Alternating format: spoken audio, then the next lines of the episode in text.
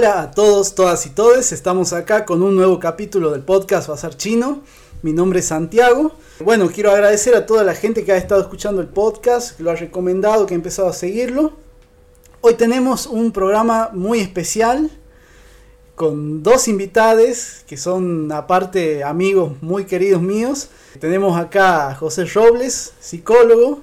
Tenemos un club de cine que vamos a retomar en algún momento. Y Nicole Luna, que es compañera, amiga de tantos proyectos eh, de la carrera y que también ya ha estado invitada en este podcast, pero esta vez presencial. ¿Cómo están chicos? Bien, bien, bien. Primera vez en un podcast, así que no sé si la palabra es nervioso, pero ansioso, seguro. Yo también bien, la verdad que contenta cuando me ha llegado tu mensaje por esto de Harry Potter. Ya habíamos hablado, pero virtualmente, sobre Friends y también fue hermoso, porque también es una serie que me gusta mucho. Y bueno, cuando fue lo de Harry Potter, no sé, fue mucha emoción.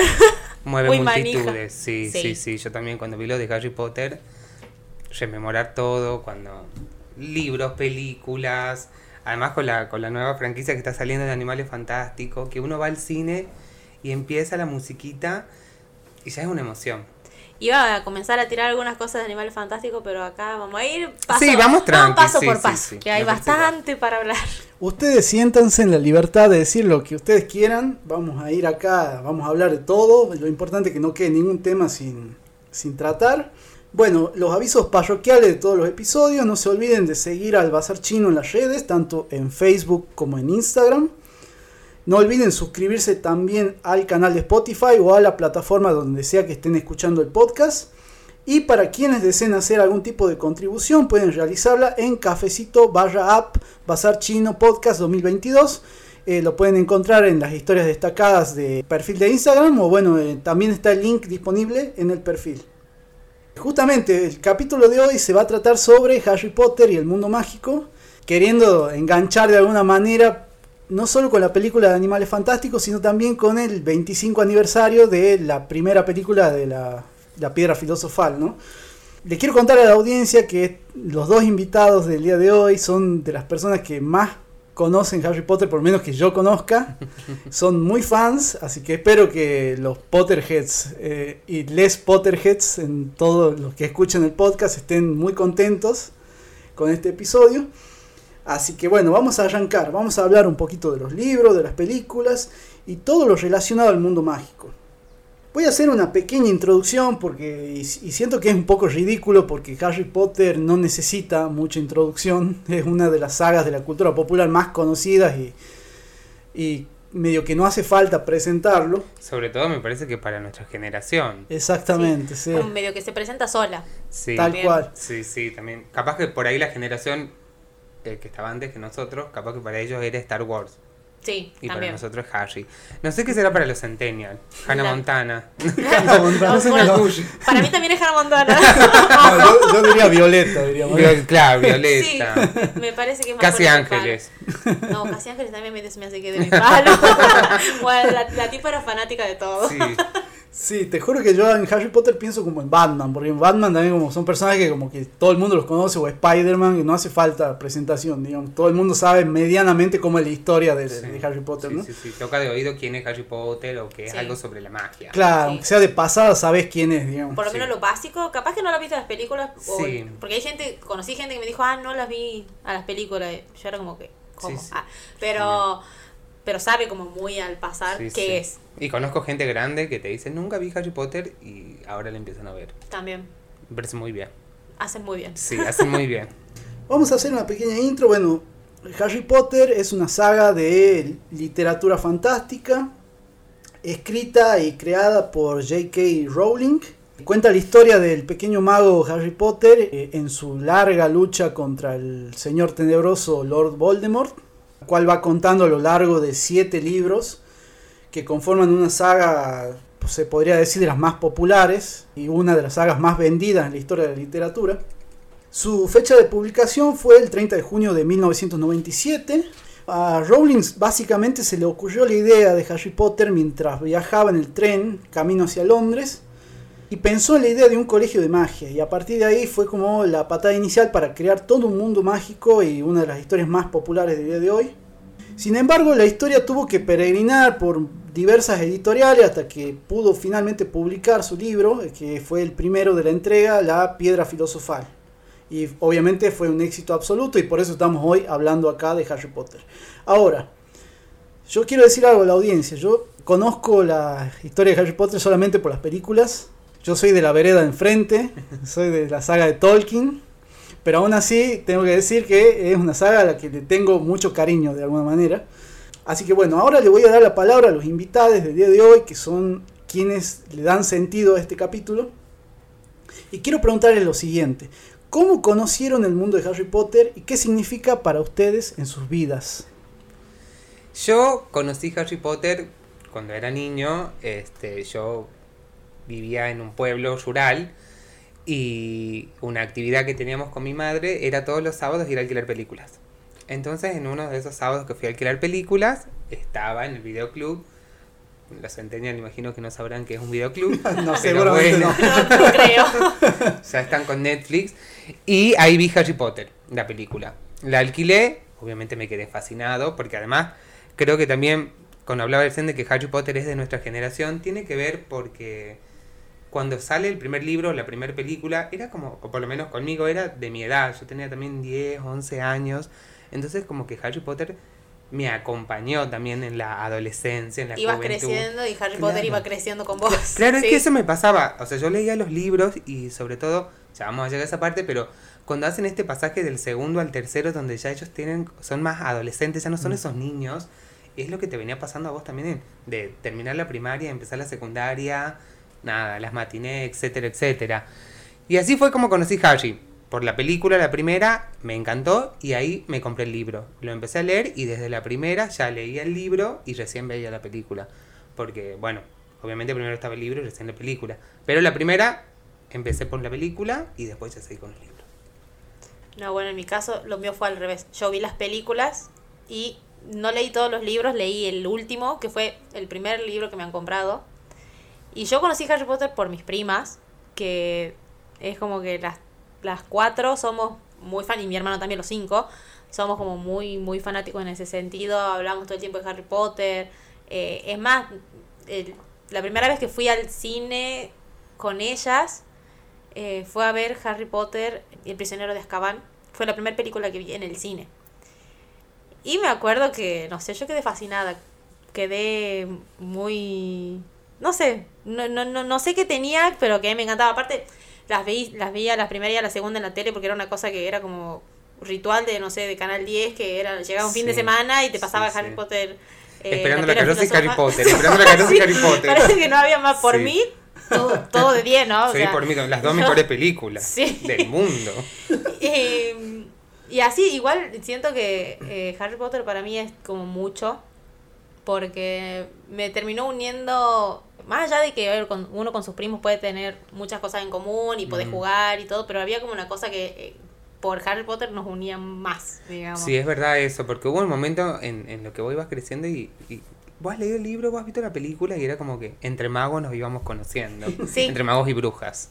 No, sí, y, yo eh, cuando, bueno, eh, Santi me dijo de esto, era como que pensaba en, la verdad, muchas cosas de, de, Harry Potter o de cómo ha influido Harry Potter en mi vida y la verdad que es medio que un refugio para mí. Mm, eh, me ha sido muy, o sea, muchos momentos turbulentos y es como que encontrar en Harry Potter algún tipo de cobijo mm. a emociones. Mm. Y la canalicé por ahí un montón de veces, digamos. Es más, recientemente con la última también fue como que eh, medio que cayó en momentos muy, muy precisos donde estaba muy movida sentimentalmente y la fui a ver y me largué a llorar.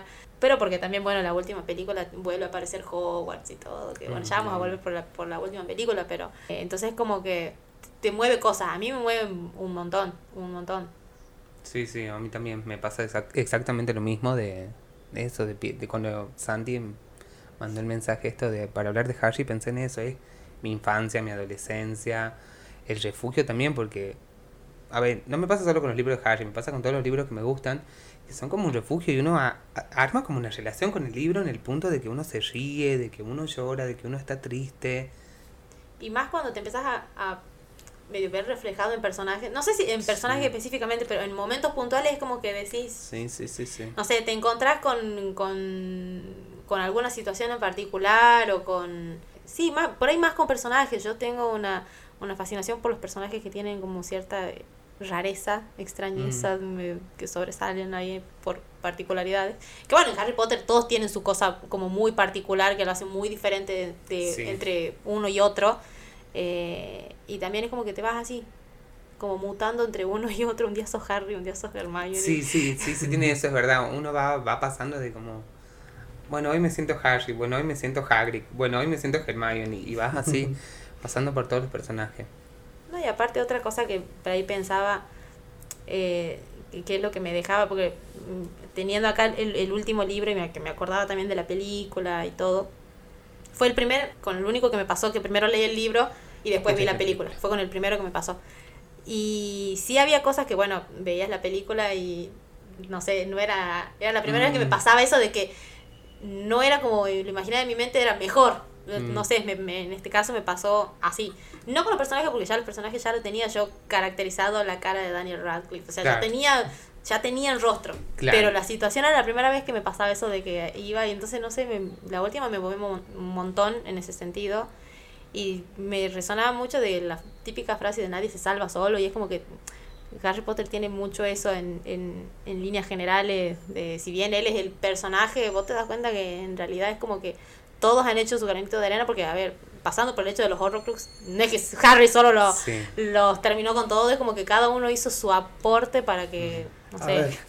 ya vamos a hablar de los personajes, pero sin Hermione, eh, me parece que Harry moría en la primera película. Es como el meme. Sí, totalmente, totalmente. Harry no, no, no, llegaban a terminar la primera película. en, no terminaba de pasar el primer año. Cuando creía que Snape le estaba hechizando la escoba y se movía, ya ahí moría. Porque si Hermione y Navy prendía fuego esa, esa capa, ahí moría Harry. ahí terminaba todo. A mí me pasó con esto que vos decías de eh, los personajes, sí me pasó cuando, bueno, primero vi la película como dije, pero después me pasaba que leía los libros y bueno, van apareciendo más personajes. En el segundo libro que aparece Dobby, en el tercero. Y sí me pasaba que estaba tan desesperado por ver la película porque cuando uno lee un libro...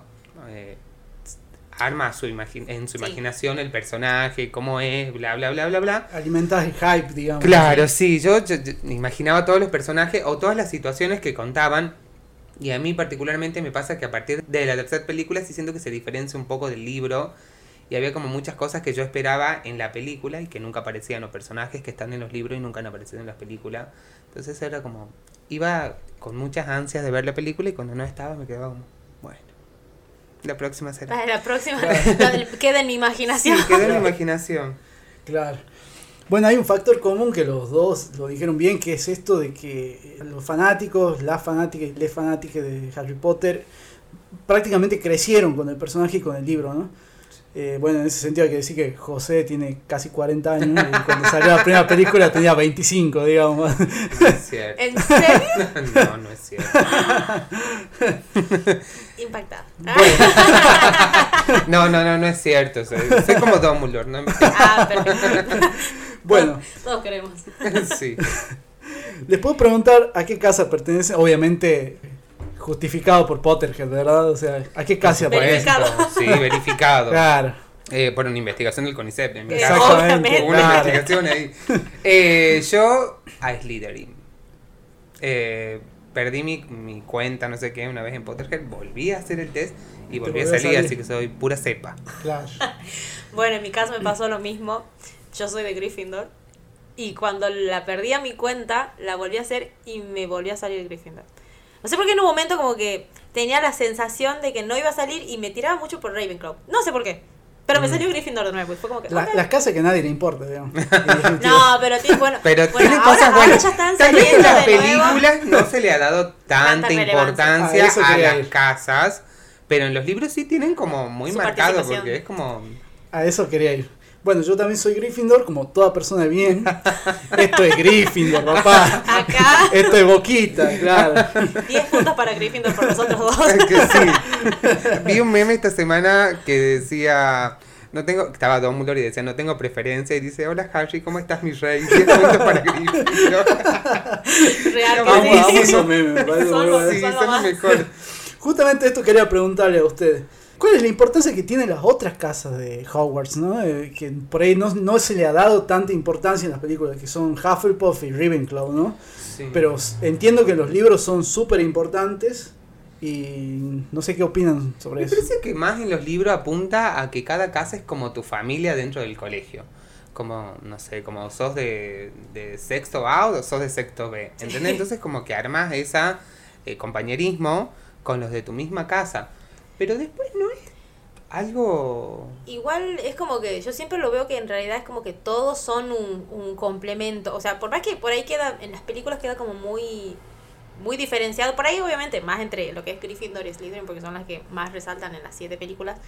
Eh, Es como que todas son un complemento de algo. Eh, vamos al hecho de, de la, la, manera de ser, de por qué cada uno termina en una casa o en otra, digamos. Claro, depende de tu personalidad. Claro, es como que creo que también va, va, por eso, digamos, la importancia de las cuatro. Creo que si no es, es como que fal, si faltara la pata en la mesa, digamos. Claro, es como, no sé, cuatro, no sé. Lo vamos a poner un ejemplo actual, como cuando Doja Cat se mandó la cagada con Paraguay, todos éramos Latinoamérica Unida. Con acá si alguien agrede a alguien de una casa, todos son juegos buenos. Claro. Este, más allá de que están diferenciados por casa, pertenecen al mismo colegio. Entonces, nada. Que obviamente a ver, rivalidades tonta por adolescente hay, pero creo que el, la idea en sí o, o de las cuatro, cómo, es, cómo están, se, se complementan. Claro, porque además no es que están separados, por ejemplo, yo ponía el ejemplo de sexto A o sexto B y ellos tienen clase separada. Acá no, acá se mezclan. Tienen pociones, los de Gryffindor, los Ravenclaw, Hufflepuff, todos juntos, no es que... Sí. Es una cuestión más porque las, en los libros cuentan que las casas están ubicadas en diferentes partes del castillo.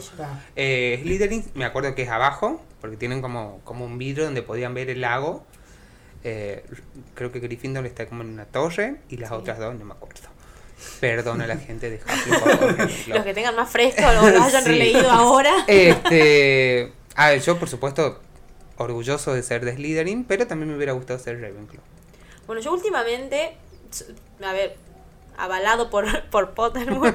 Soy, de, soy de Gryffindor, pero últimamente andaba muy, muy simpatizante de Slytherin últimamente. Porque, no sé, será porque también cuando, a ver, terminó la, la a ver, las, las siete películas, el que es muy manija y vos lo vas a ver que sigue publicando cosas y parece que no suelta el tipo es Tom Felton. Parece que no mm. suelta Harry Potter, o sea, no suelta su personaje. Entonces como que todo el tiempo está ahí haciendo cosas.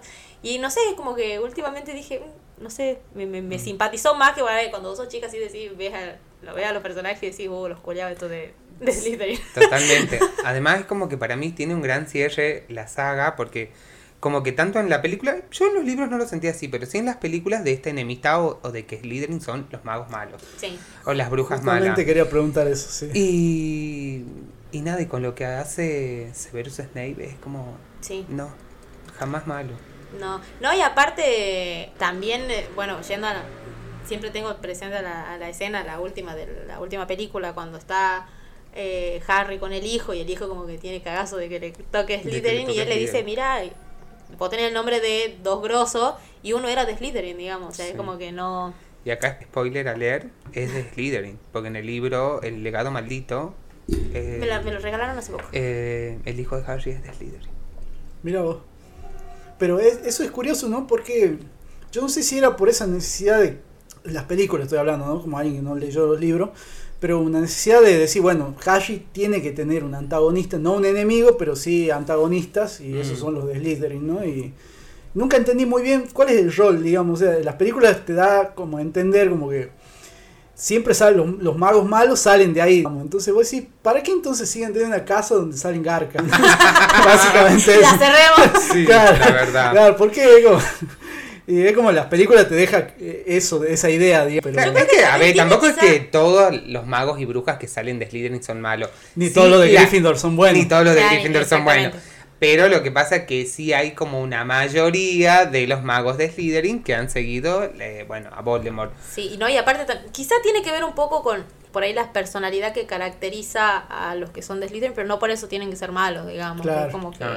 Eh, da la idea de que fuesen muy, muy egoístas, muy... Sí. Pero no, no. Competitivo. Muy competitivo, muy que quieren resaltar o cosas así. Claro. Eh, bueno, a mí me da más eso Gryffindor. Bueno, sí, puede ser. A mí me da más esa sensación como que los de Gryffindor son no sé, el chaboncito que es mariscal de campo, que sale con la porrista. Los chetitos. Los, Los influencers, sí, digamos. un rugby, y vos decís, qué paja. Sí. Lo- ¿Y lo- ¿Lo tenemos que trasladar ahora? Sí. Sí, Los sí, influencers sí, que sí, suben sí. historias. ¿no? Sí. sí. La verdad Que, sí. que- que hacen canje, ¿viste? Sí, sí, sí. Acá nueva Nimbus 2000. Sí. Totalmente, sí, Vos totalmente. sabés que sí. Con sus nuevas varitas, nada, sí, totalmente. Los de Gryffindor me dan esa sensación. Los hippies me dan a Hufflepuff. Sí. Muy filo y letra. Sí, sí. Lo sí, tengo sí. que decir. Sí, sí, sí. y los Ravenclaw son como los más inteligentes, los más curiosos, ¿verdad? Son como más... intelectuales, Sí, intelectuales, sí, ¿no? Sí, Sí.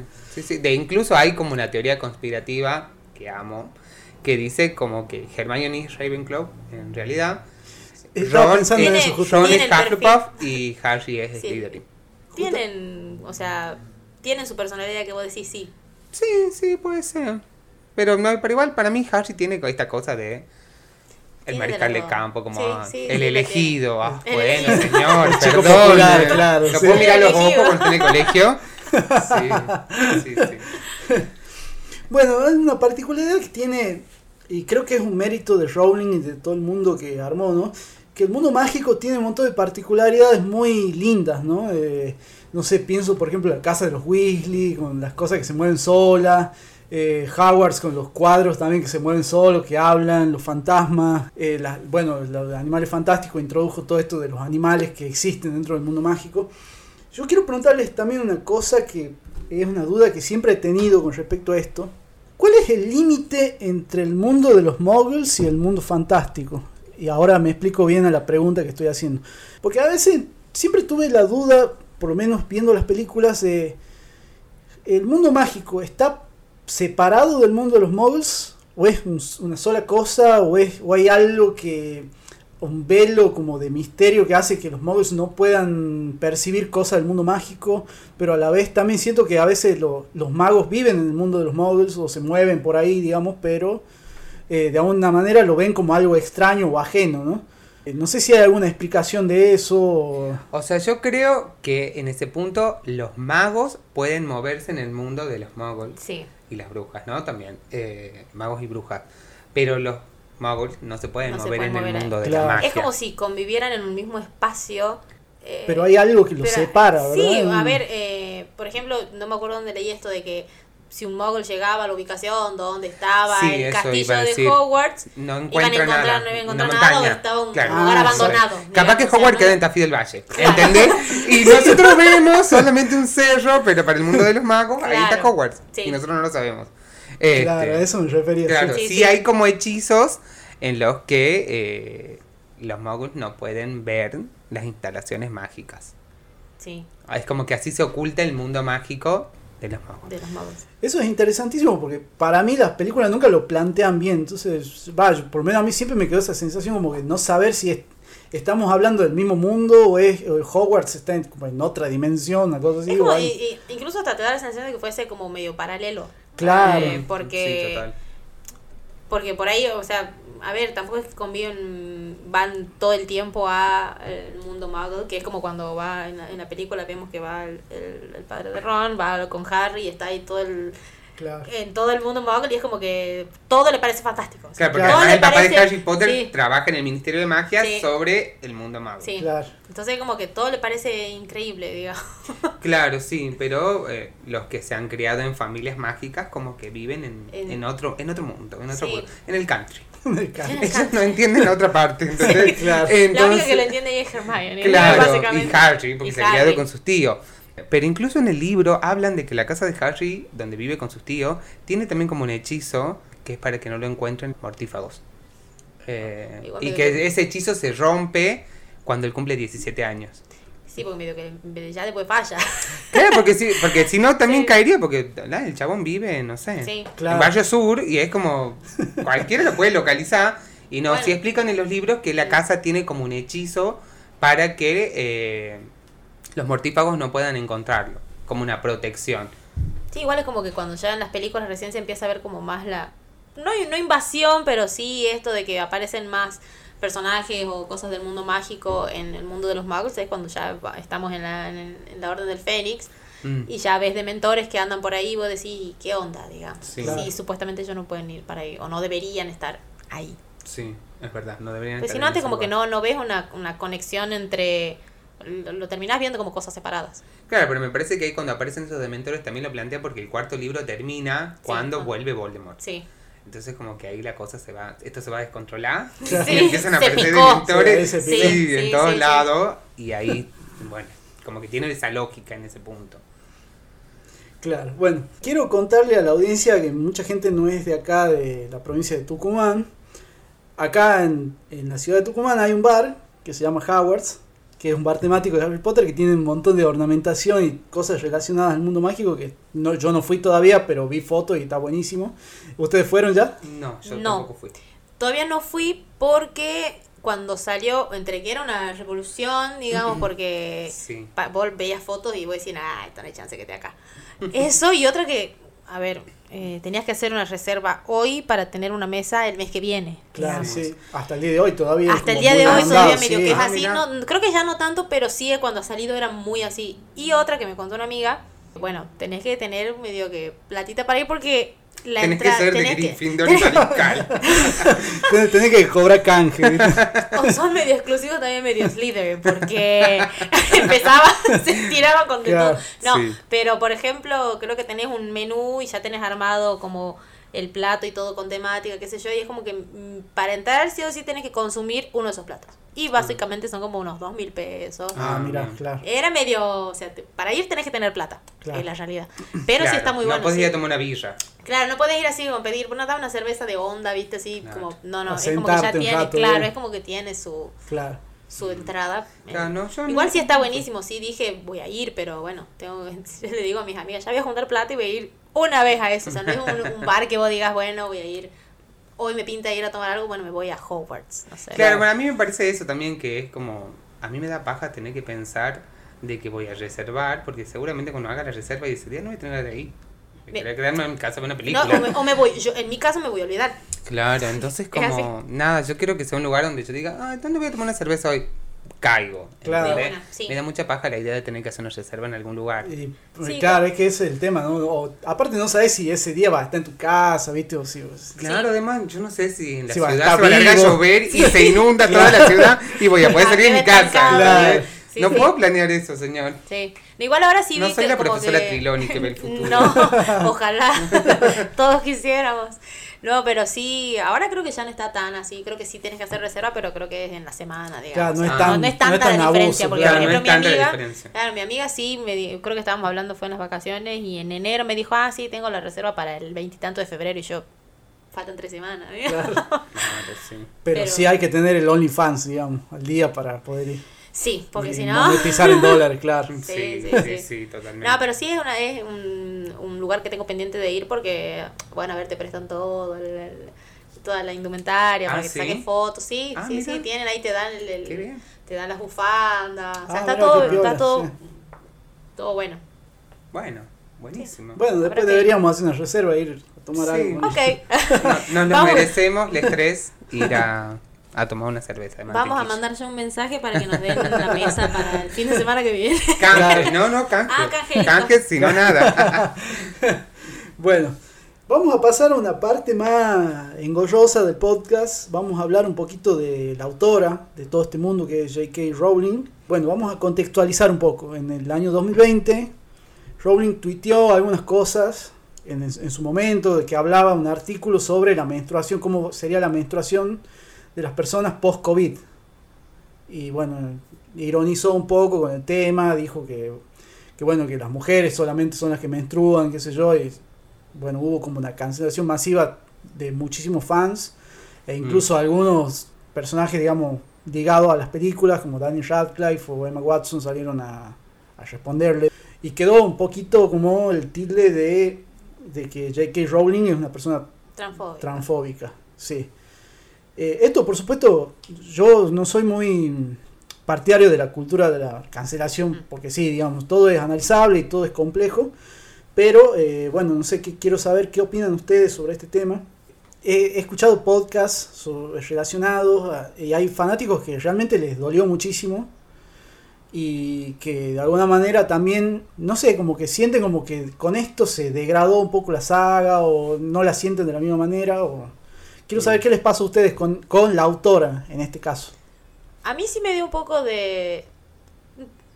Ni siquiera es bronca, sino sí es eh, como que dolió un poco su manera de pensar porque por ahí vos ves los libros, ves los, lees los libros o ves las películas y no ves como concordancia, o dependiendo cómo, la, cómo lo interpretes vos a los libros y a las películas también, ¿no? Porque pasa también por eso, entre lo que ella dice y lo que eh, ves, o el mensaje que te puede llegar a dejar en, en, líneas generales eh, la historia de Harry Potter. Entonces como que a mí sí me dio como medio, no sé, también como, como vos no, no soy tan partidaria de lo que es la cultura de la cancelación, porque bueno, es como, es muy amplio cancelar a alguien hoy en día porque también entra en, hay una muy delgada línea creo también entre la, la, esta idea del libre pensamiento y todo lo demás, pero sí me quedó así como no sé si no, no recelo con ella, pero sí dolida en algún punto. Pero sí traté de como que en algún punto separé lo que es ella como persona más allá de que sea la autora y los libros por otro lado. O lo que en realidad los libros significan para mí. O sea, como, como, yo me apropié de eso y bueno, lo que ella haya lo que ella piense y, demás, digamos, o sea, yo no, no me pararía del palo de no lean los libros, no vean las películas, porque yo creo que no pasa por ahí desde mi punto de vista, no, no, no pasa por ahí, porque yo creo que si ves los ves las películas, lees los libros, creo que sí podés entender como otras cosas que no, no van de lo que ella está diciendo o de lo que ella piensa en realidad. Claro, a mí también me pasa lo mismo que Nicole, por supuesto es repudiable lo que he dicho, eh, creo que los tres acá estamos de acuerdo con eso. Pero bueno, o sea, más allá de lo que ella creó, también es un ser humano y en algún punto creo que todos, todas y todos somos cancelables por algo. Eh, lo que dijo sí está mal, eh, pero bueno, yo también es como pensé en ese momento de qué es Harry para mí, qué significa Harry, y más, más allá de que imagino que un autor o un escritor, alguien que se dedica a la literatura, sí pone algo y plasma algo de él en la producción que hace propia. No sé si habrá sido por la ingenuidad de que uno ha sido adolescente, no lo ha pescado. No sé cómo sería hoy leer con todo lo que ha avanzado el, mundo, lo que ha avanzado el feminismo, lo que entendemos, lo que sabemos, si uno hace una lectura, no una relectura, porque ya lo hemos leído y ya tenemos como una afinidad, pero alguien que tiene todos estos conocimientos y los lee los libros, no sé si puede encontrar o pescar algo que por lo menos a mí se me ha pasado, ¿no? este o no lo leí en ese momento y no recuerdo o, algo que te diga como ah sí acá sí qué es lo que me pasó cuando hablamos de Friends que por ahí a ver estamos, estamos, hablando de una serie que ya o sea, se hizo en, un, en unos años que es totalmente distinto ahora y hay como por ahí cosas que vos veis decís mm, te hacen ruido pero no por eso es como que las tachás o las cancelás claro, eh, en, desde mi punto de vista digamos obviamente cada uno lo va lo va lo va a percibir desde, desde su manera, digamos, pero yo creo que en el caso de Harry Potter por ahí hay cosas que sí son como por ahí más resaltables que seguramente alguna que otra cosa si uno lo, lo lee de nuevo a los libros te salte la, no, la alarma. No, sé tampoco cuál en qué quedó y cuál es la situación actual con eso, con lo que pasó. Si fue, vi que en un momento fue como todo el mundo cancelando la JK, este, pero no sé actualmente qué es lo que pasa, pero bueno, sí, por supuesto no coincido con ella, ni con su dicho, ni con su pensamiento, pero en ese punto, para mí Harry muchísimas otras cosas, y como hemos dicho al principio, es acompañarnos en un momento difícil como la adolescencia, salir de esa niñez y entrar a la adolescencia, el libro ha sido un refugio, que, que lo que dijo Nicole, para mí me quedo con eso, como que ha sido un refugio y casi como un compañero prácticamente Harry. Además uno ahí ansioso esperando que llegue la carta. Aquí, tengo 24 años y sigo esperando. sigo esperando. No, Porque capaz que en el mundo mágico tengo 10 años. No sé. Puede ser. Los años magos no son lo mismo que los años mágicos. Sí, no, me parece que ya les pasó la hora un poco. No, no, no, no, Sí, no, tal cual como lo dicen ustedes. Eh, a mí me pasa también con los libros de Tolkien que hoy se, se, pasa todo tipo de obra literaria o las películas, se lo pasa por el ojo crítico con la visión contemporánea que tenemos ahora. Y es verdad, Tolkien también era un viejo de mierda, era un conservador eh, religioso. Y poco tampoco eso no cambia, digamos, la idea que yo tengo o, la apropiación que yo hice de esos libros, ¿no? Y son más o menos críticas parecidas también que se le hace a la saga del Señor de los Anillos, como la de Harry Potter, que es por ahí el tema del protagonismo de las mujeres, la, la diversidad LGTB dentro con sus personajes, ¿no?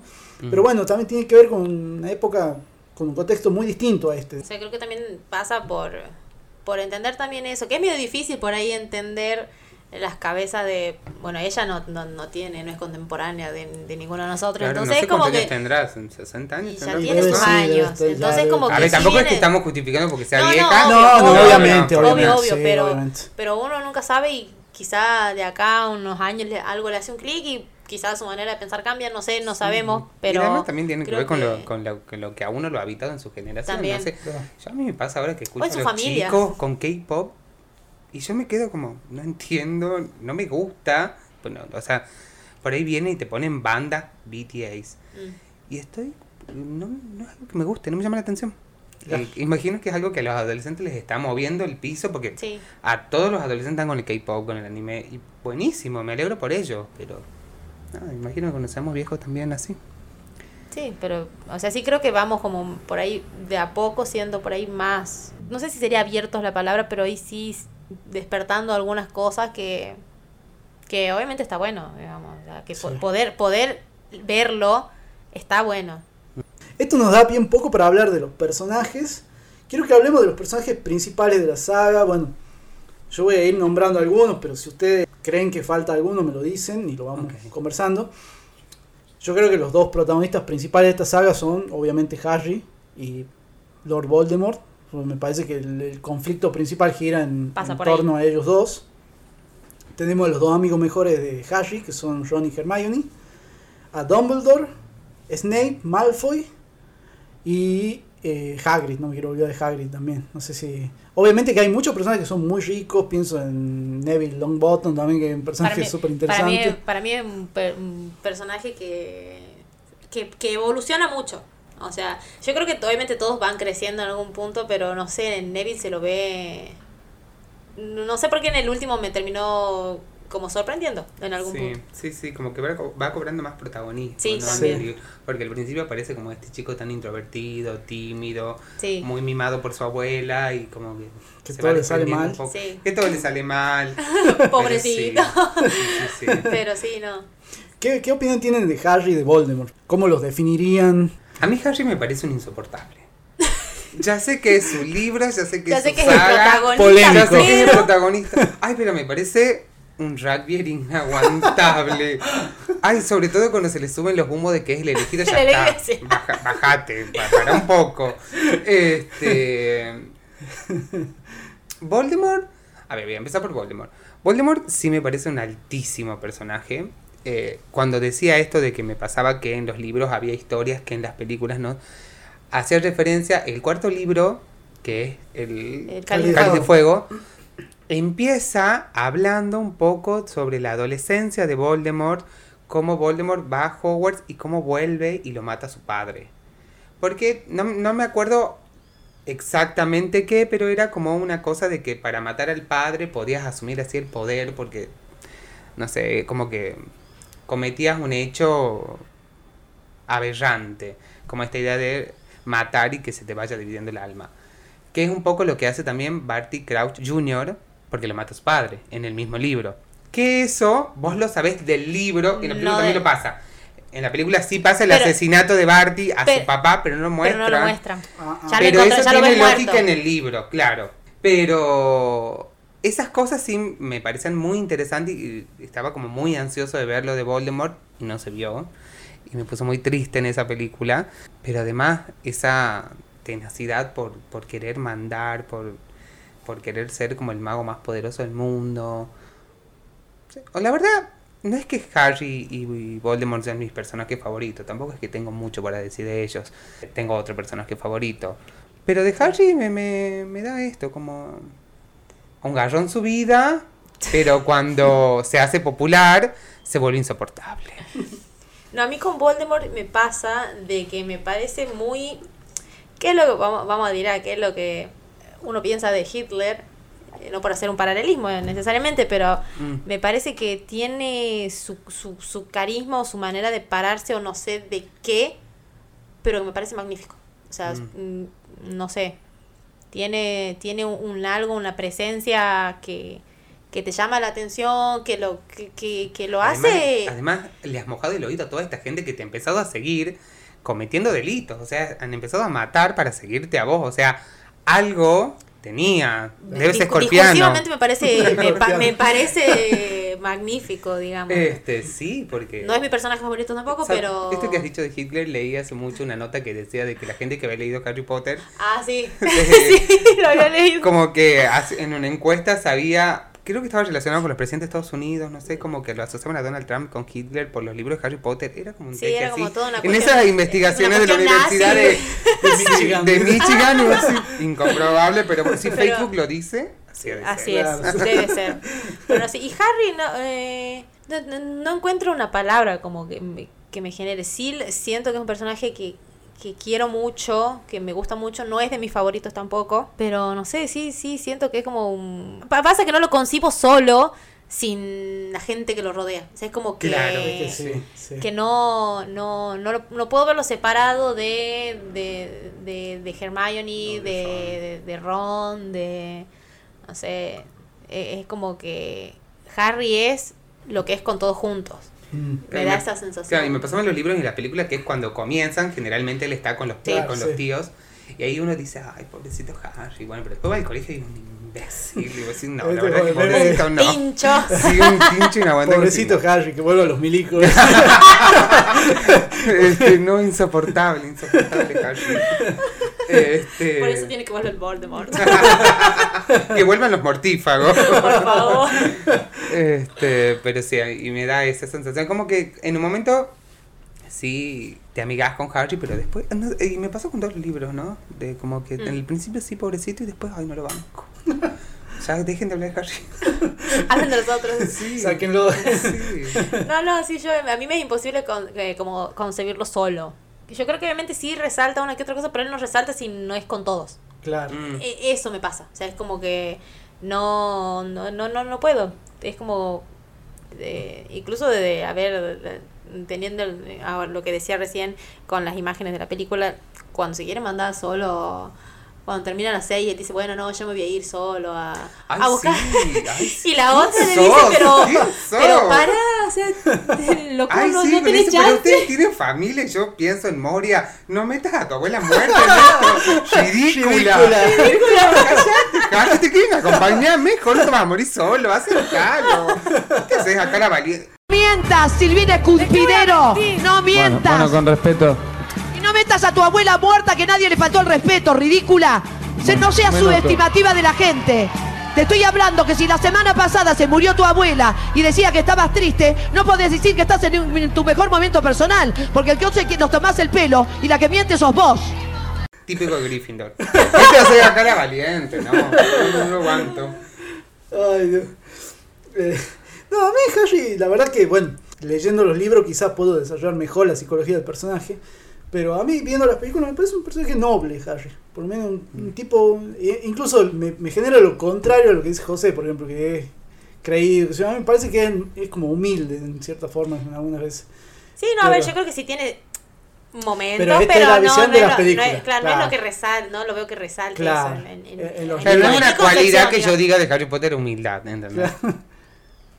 Si ustedes lo dicen, yo les creo a ustedes. Ah, no sé, yo lo digo, no sé. No, no, yo no, no, no, no. No, no es que me lo vea eh, chocante. Sí, a ver, sí te puede generar sensación, pero no me queda eso a mí, digamos. Claro. Sí puede ser como que te rías de, de esta situación y que, por ejemplo, eso de que se quieren mandar solo. Ay, sí. Pero, pero no, en, mi, en mi caso no lo consigo, pero porque yo lo percibo así, digamos. Porque claramente él no se, no vuelvo sobre esto, nadie se salva solo y claramente él no se salvó solo, digamos. No. Entonces como que todo eso resalta cuando pienso en, en él. Ustedes lo decían, ahora vamos a pasar con los dos mejores amigos de Harry, que son Ron y Hermione. Quiero saber cuál es su opinión sobre estos dos personajes, que también son muy importantes para la trama ¿no? del protagonista. Para mí son como el complemento, no, sé si perfecto, pero sí hacen como una buena trío.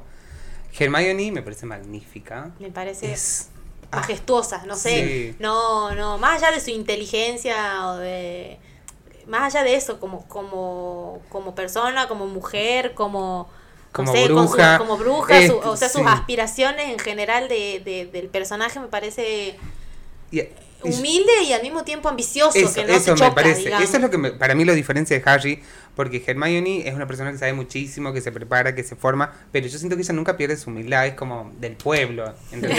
Hermione es del pueblo. Ella es de la Cristina. calle. Sí, así, ¿entendés? Este, pero yo siento que Harry sí se sube al pony en algún momento y siento que Hermione no, y Hermione tiene con qué subirse al pony, La vos no Harry.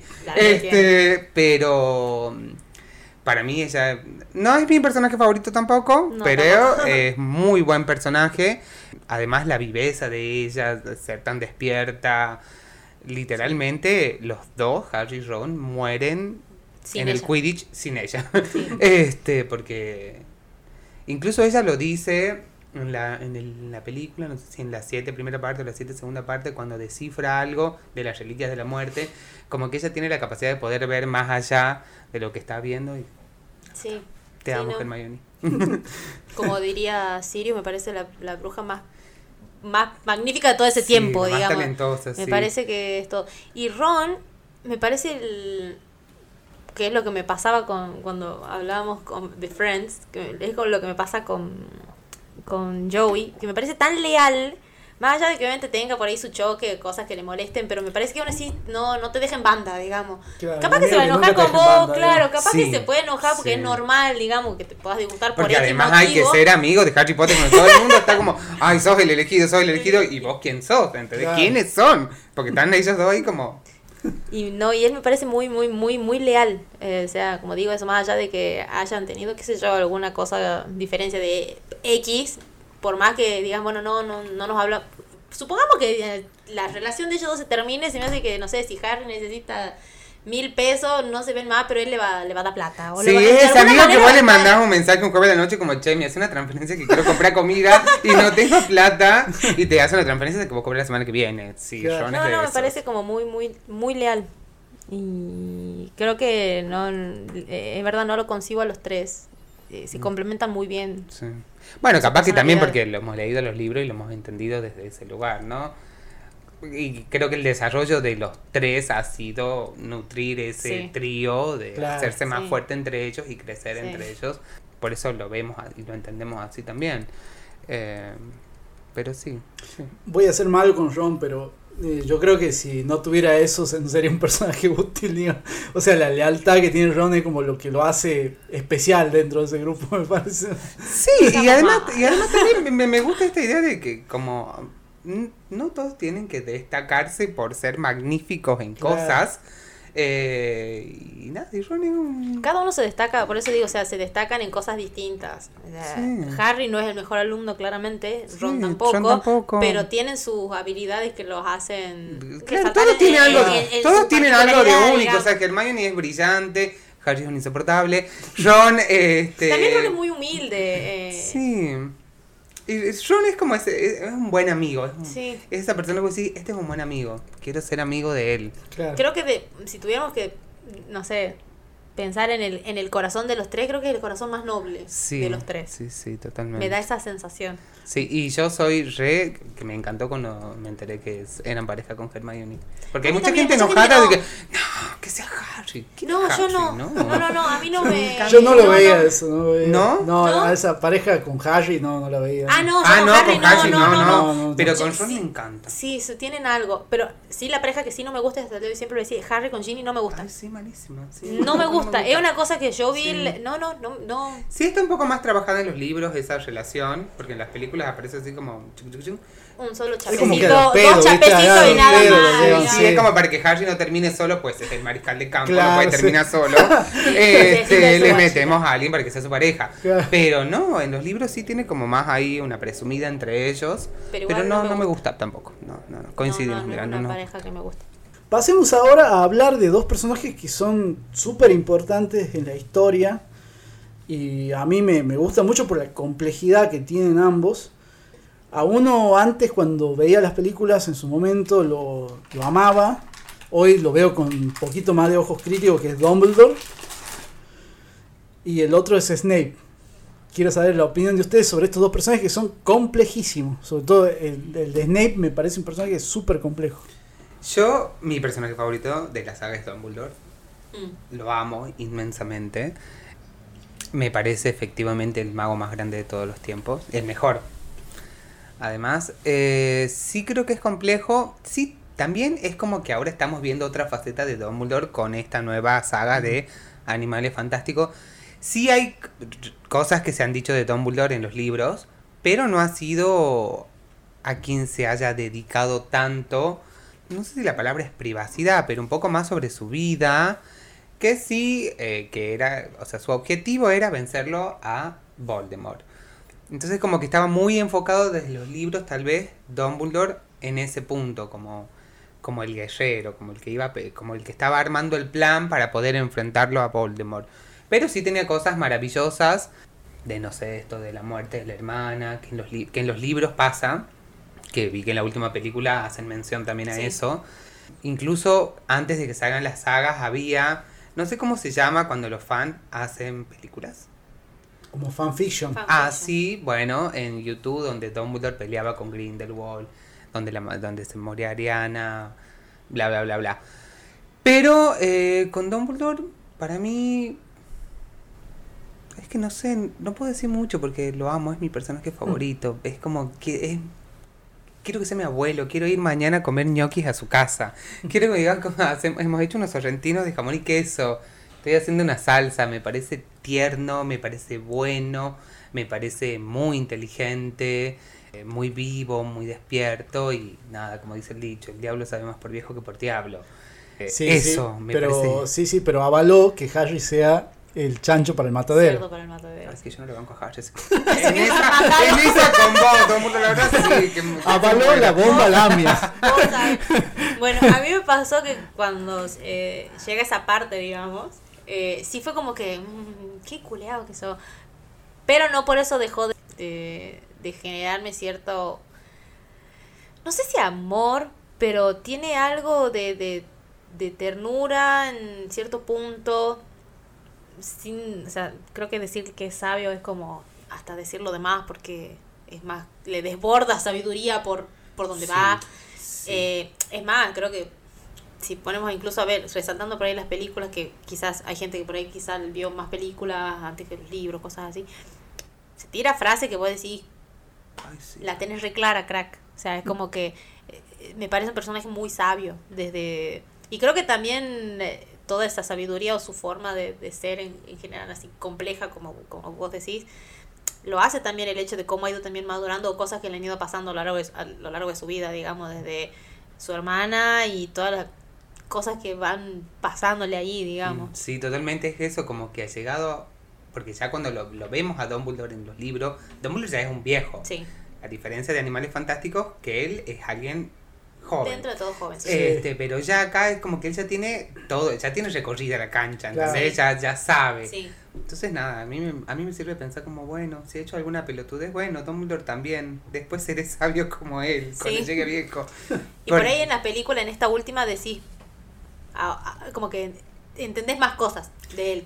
o te pones en su lugar también un poco más, creo, porque conoces, bueno, pasa también eso, a ver, eh, cada personaje de Harry Potter obviamente tiene su historia que obviamente es imposible contarlo en una película de dos horas. si tuvieras que dedicarle la historia a cada uno, pero la historia de Dumbledore también me parece fantástica. Sí, sí, sí, me parece muy compleja justamente. Sí, y él y el personaje también es complejo, es como que tiene estos matices de que vos decís, pero al final, culiao, has hecho todo esto para matar a este pendejo, te banco. Pero bueno, entiendo que la gente no lo banque, pero es que hay algo en él que, que a mí particularmente me da esta sensación de que es como un genio y a la vez tan tierno, porque siento que él nunca se olvida de que Harry o que Hermione o que Ron son adolescentes, niños, y como que también él los va preparando a lo que va a venir este, y sabe ser una buena compañía de ellos sin ser invasivo.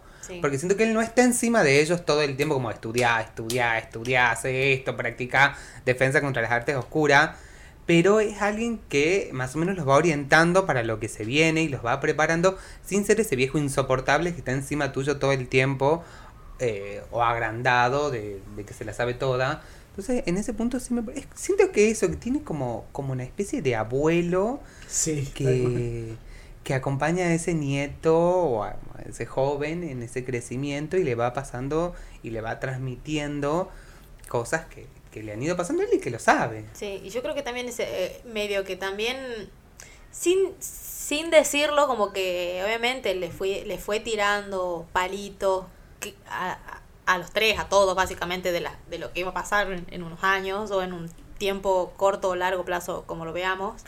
Eh, de acuerdo también al proceso madurativo de cada uno. A ver, no le iba a tirar a Harry de, 10 años, che, escúchame. para que para que lo mate a Voldemort y como que vos tenés que hacer un par de cositas, medio que tenés que sacrificarte un poco. Podés morir, pero bueno, o sea, con 10 años venir y decir de esto como que medio que no. Pero además eso, ¿entendés? Como que sí. era ideado todo ese plan con, que incluye a todos los personajes, incluye a la familia de Ron, incluye a Ron, a Hermione, a Harry, los tíos, todo. Pues sí, wow, esto en todas, ¿cómo haces? Bueno, hace rato vos lo habías mencionado, este, este hechizo para que a Harry no lo puedan tocar hasta los 17 años, me parece que lo hace Dumbledore también, eh, o el que piensa en eso. Mm, no me acuerdo, creo que sí. Sí, porque los padres estaban muertos. Y sí. fue como que a él se le ocurrió la idea esa de que... Sí, como de ocultarlo. Incluso eso, que él no crezca en el mundo mágico. Claro. Que Harry crece en el mundo de los muggles. Este, incluso también eso, ¿no? En, lo que trae Santi de que Dumbledore sabía quiénes eran los tíos, porque cuando comienza la primera película, McGonagall le dice, los vigilé todos los días estos moguls son lo peor que hay. Dumbledore lo sabe, ¿entendés? Son unos soretes. es la única familia que tiene... A ver, tampoco con esta idea de que porque sea tu familia, pero bueno, calculo que él lo tenía planeado de que no quería que se críe en el mundo mágico por lo, por lo que era tan famoso y que esté bueno. La verdad no sé, quedó muy lorable de eso. Que, que, también Sirius no era como el, el ahí apto como para mandarlo ahí, digamos, claro, o sea, como que... Este, pero no, sí, o sea, Dumbledore para mí es el mejor personaje de, los libros, de las películas y de todas las, de todas las sagas. Para mí particularmente. Este, pero que además uno tiene, lo va relacionando también con su vida, ¿no? Dumbledore me acuerda mucho a gente de mi familia. A mí también no solamente físicamente, sino también en, la manera de, de obrar, de hacer, de, de hablar. Entonces creo que, que más allá de que me parece magnífico en el libro, también hay una cierta cuestión personal de, de conmigo. No, yo creo que, a ver, al ser también uno de los personajes dentro de los principales, sacándolo a Harry, Ron y Hermione, me parece que un cuarto personaje, ni siquiera lo pondría creo tanto a Voldemort, creo que están, están ahí como peleados entre ellos dos. Cuál es que para mí, yo cuando Santi hablaba de que los, o sea, como que se basa en Harry y Voldemort, para mí es una triada también. Mm. Harry, Dumbledore y Voldemort. Voldemort también está muy unido a Dumbledore, porque le tiene miedo. Claro. Es al único que le tiene miedo. Se caga. Claro, sí. Sí, no, no, es como que me, me parece muy... Y que haya una película de estaría buenísimo que haya, por ejemplo, una película dedicada a estos personajes que por ahí vos decís son complejos, como dice Santi. incluso me parecería magnífico que haya una película de, Snape, porque también tiene su, mm. su, su cosa que, yendo por ese personaje, claramente cuando vos empezás viendo las películas, no es el personaje al que más cariño le tenés. Eh, porque es la realidad, lo ves como... A ver, si incluso esto de que va creciendo Harry Potter en comparación con nosotros. Y hay un profesor que vos no crees. Y que vos decís, que, que, choto. Ay, sí. O sea, está, pero como digo, este, este personaje también se hace con su historia y tiene una historia bastante profunda. Él también. Claro, claro, si un poco no lee los libros, vos decís, listo, Snape es el profesor de educación física, el que vos odias, ¿entendés? Vos odias esa materia, lo odias a él. Entonces es como, ay, no, te odio, te odio. Y todos los libros como que vas incrementando el odio por, por Snape. Sí, como que en la primera, lo plantea como que lo tenés que odiar, pero después te das cuenta que no había sido él. Pero bueno, sí sigue avivando un poco este fuego, porque en las otras películas, claro, es Nate como, que dale pendejo y le, como que lo torea a Harry Potter todo el tiempo. No, porque resalta mucho su parte como docente, ¿no? Como Claro, sí. E igual medio que lo goza también a Harry Potter como ¿Qué te hace el crédito, pendejo de mierda? Y sabes qué, Snape con vos. este, pero después de ese final uno de los mejores finales en, el mundo de la literatura, del cine, todo de él, cuando. Porque uno lo odia tanto ya cuando llega ahí. Y que te pasa, bueno, en los libros es un capítulo dedicado entero. Que yo me acuerdo lo leí, lloré y lo volví a leer para, seguir llorando. Era como, no, ¿por qué está pasando esto? Creo que ese capítulo del último libro Ay, no, es el mejor capítulo de todos. Cómo está narrado, cómo te lo imaginas. Creo que te mueve muchas cosas. Sí, la profundidad de su amor por Lily, yo devastado. Quédate con quien te ame como Snape a Lily, si no, raja de ahí. O sea, yo me lo imaginaba a Snape a una Victoria Jesús, los amo, ¿entendés? Llorando. Esto es mucho para mí, así. Este, como para traerlo a Argentina. Pero, no, posta, ese capítulo es como, wow. Sí. Wow. Y además, qué final para ese personaje, es como... Sí qué final, es el final de un personaje. Porque además, claro, imagínate en seis libros te había, sobre todo en el sexto, cuando empieza, en la película también lo muestra, creo que la película empieza por ahí, cuando él hace este juramento inquebrantable con... con... Narcisa. Narcisa, Narcisa. Cuando sale, eh, cuando él hace el juramento inquebrantable con Narcisa y ahí te das cuenta que él está vendiéndose, porque él estaba en la Orden Fénix, bla, bla, bla. Y vos decís, listo, qué sorete, qué hijo de puta. Yo sabía que eras el profesor de educación física. y, en la sexta vos decís, Ay, ¿por qué te he juzgado? ¿Qué, qué lengua larga que soy, qué mala persona. ¿Cómo voy a decir esto de vos? ¿Cómo me atrevo? Con él decís que no hay que juzgar a un libro por su portada, es con él, digamos. Y además, bueno, dicen que eh, la autora fue el único personaje que le dijo, o sea, el actor Alan Rickman. Alan Rickman fue el único que, supo el final de su personaje. después todos los demás, sí, después, todo, después todos los demás no sabían, digamos. Este... y cuando murió, eh, cuando murió el actor fue creo que muy fuerte. Para mí fue muy fuerte, digamos. Yo sí, fue como que lloré cuando leí, dije, no. Además, yo lloré también en la. ya, sabiendo el libro, lo lloré en la película, cuando, cuando Harry le agarra la papada acá para que no se le salga la sangre. no, no, no, no, no. Y cuando lleva la lágrima que pone ahí en ese tubito de ensayo, este. ay, no, muy fuerte. Sí. Y me pareció incluso el, el. O sea, cómo está ese capítulo hecho en la película, me gustó mucho. Sí, sí, sí, Creo que, que en ese punto ha sido sí, bastante fiel, porque creo que a, a todos quienes hemos leído Harry ha sido como el capítulo. Sí. Así como el capítulo que, que, pero ni siquiera, yo por lo menos no me lo imaginaba, no me lo veía venir, nada, fue una sorpresa que, me pasó esto, que cuando leí no lo podía creer que he vuelto a leer. Eso me pasó lo mismo cuando... ¿no? Ese que, como decía vos, que te va alimentando y vos vayas odiando al personaje y después te mete este plot twist. Eso habla bien de ella, muy bien de ella. Yo la verdad no leí otros libros que no sean del mundo Harry Potter de ella. Los de donde están el y la muerte. Ah, los cuentos de Vido Los cuentos de También lo leí. También lo leí. Está bueno. Son lindos, son lindos cuentos. está bueno. Eso sí, es verdad. Me gusta. Pero. Eh, no sería mi favorito el de, el de las reliquias, me quedo con otros, pero. Sí, sí, sí, sí. No leí el de Quidditch, porque hay dos más. Está el Quidditch. Uno de animales fantásticos sí. y este. Sí. Yo leí los otros no, los, también los había descargado. no sé si en Animales Fantásticos hay libros, me parece que no así como Harry no, no. creo que en realidad el de Animales Fantásticos es como si fuese el libro que compras claro como el libro que vos compras para estudiar la materia bueno así hecho algo así sí sí, me gustaría a mí la verdad que salgan libros de Animales Fantásticos bueno sí a mí Snape es el personaje que más me gusta. Volviendo el libro es mi favorito. Ya también vamos a ir a nuestro personaje a nuestro top 3 de personajes favoritos. Quiero que hablemos un poquito del personaje de Malfoy que a mí obviamente como, como neófito de, la, de los libros de Harry Potter siento que en las películas, y también lo digo escuchando opiniones en, en podcast o en videos de gente que, sabe más que yo sobre Harry Potter, un poquito se cagan de odio por eh, la imagen que, le, que construyeron de Malfoy a través de las películas. Y coincide un poco con la, con la primera impresión que yo tenía, que, no sé, siento que lo hicieron como personaje como, sí, un antagonista, no el villano de la historia, pero este, siento que queda como ahí entre el medio porque no termina de ser un villano, eh, pero tampoco está con los buenos, un poco en, las películas estoy hablando, ¿no? Y no sé, como que el final es como que por ahí a mí me hubiese gustado como espectador externo que, no sé, que se muera en la última. me hubiese gustado que se muera en las películas, ¿no? En las películas.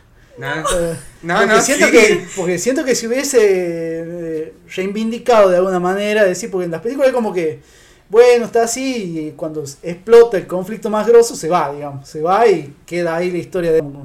Y no sé, ¿qué opinan ustedes sobre Malfoy? Yo con Malfoy tengo una cosa de que me, me encanta, o sea, me parece el típico rebelde chocante, pero que te termina cayendo bien. No sé por qué. Pero bueno, pero pasa que también el, el personaje yo no lo, no lo concibo como un villano. Ni siquiera lo termino de concebir de que, de que sea malo. Porque en el fondo no, no, no, no, mm. no lo es. Eh, sí tiene mucha influencia, creo que también eh, el apellido en su caso. Eh, y la historia de la familia en general, digamos. Tengo entendido que el padre es el sorete que Claro, el sorete es el padre y básicamente, pero yo creo que también ha crecido en una familia muy, eh, digamos, conservadora en el sentido de que es muy cerrada y muy no sé, ellos sí, muy, muy, muy, muy clasista. Este. Sí, sí, muy del Opus Dei. eh, y que como que no, eh, hasta a él le parecía como muy difícil concebirse de una manera distinta que no sea esa. Creo que es la única imagen con la que ha crecido y, y, lo que le han enseñado, que por ahí hasta le pesaba.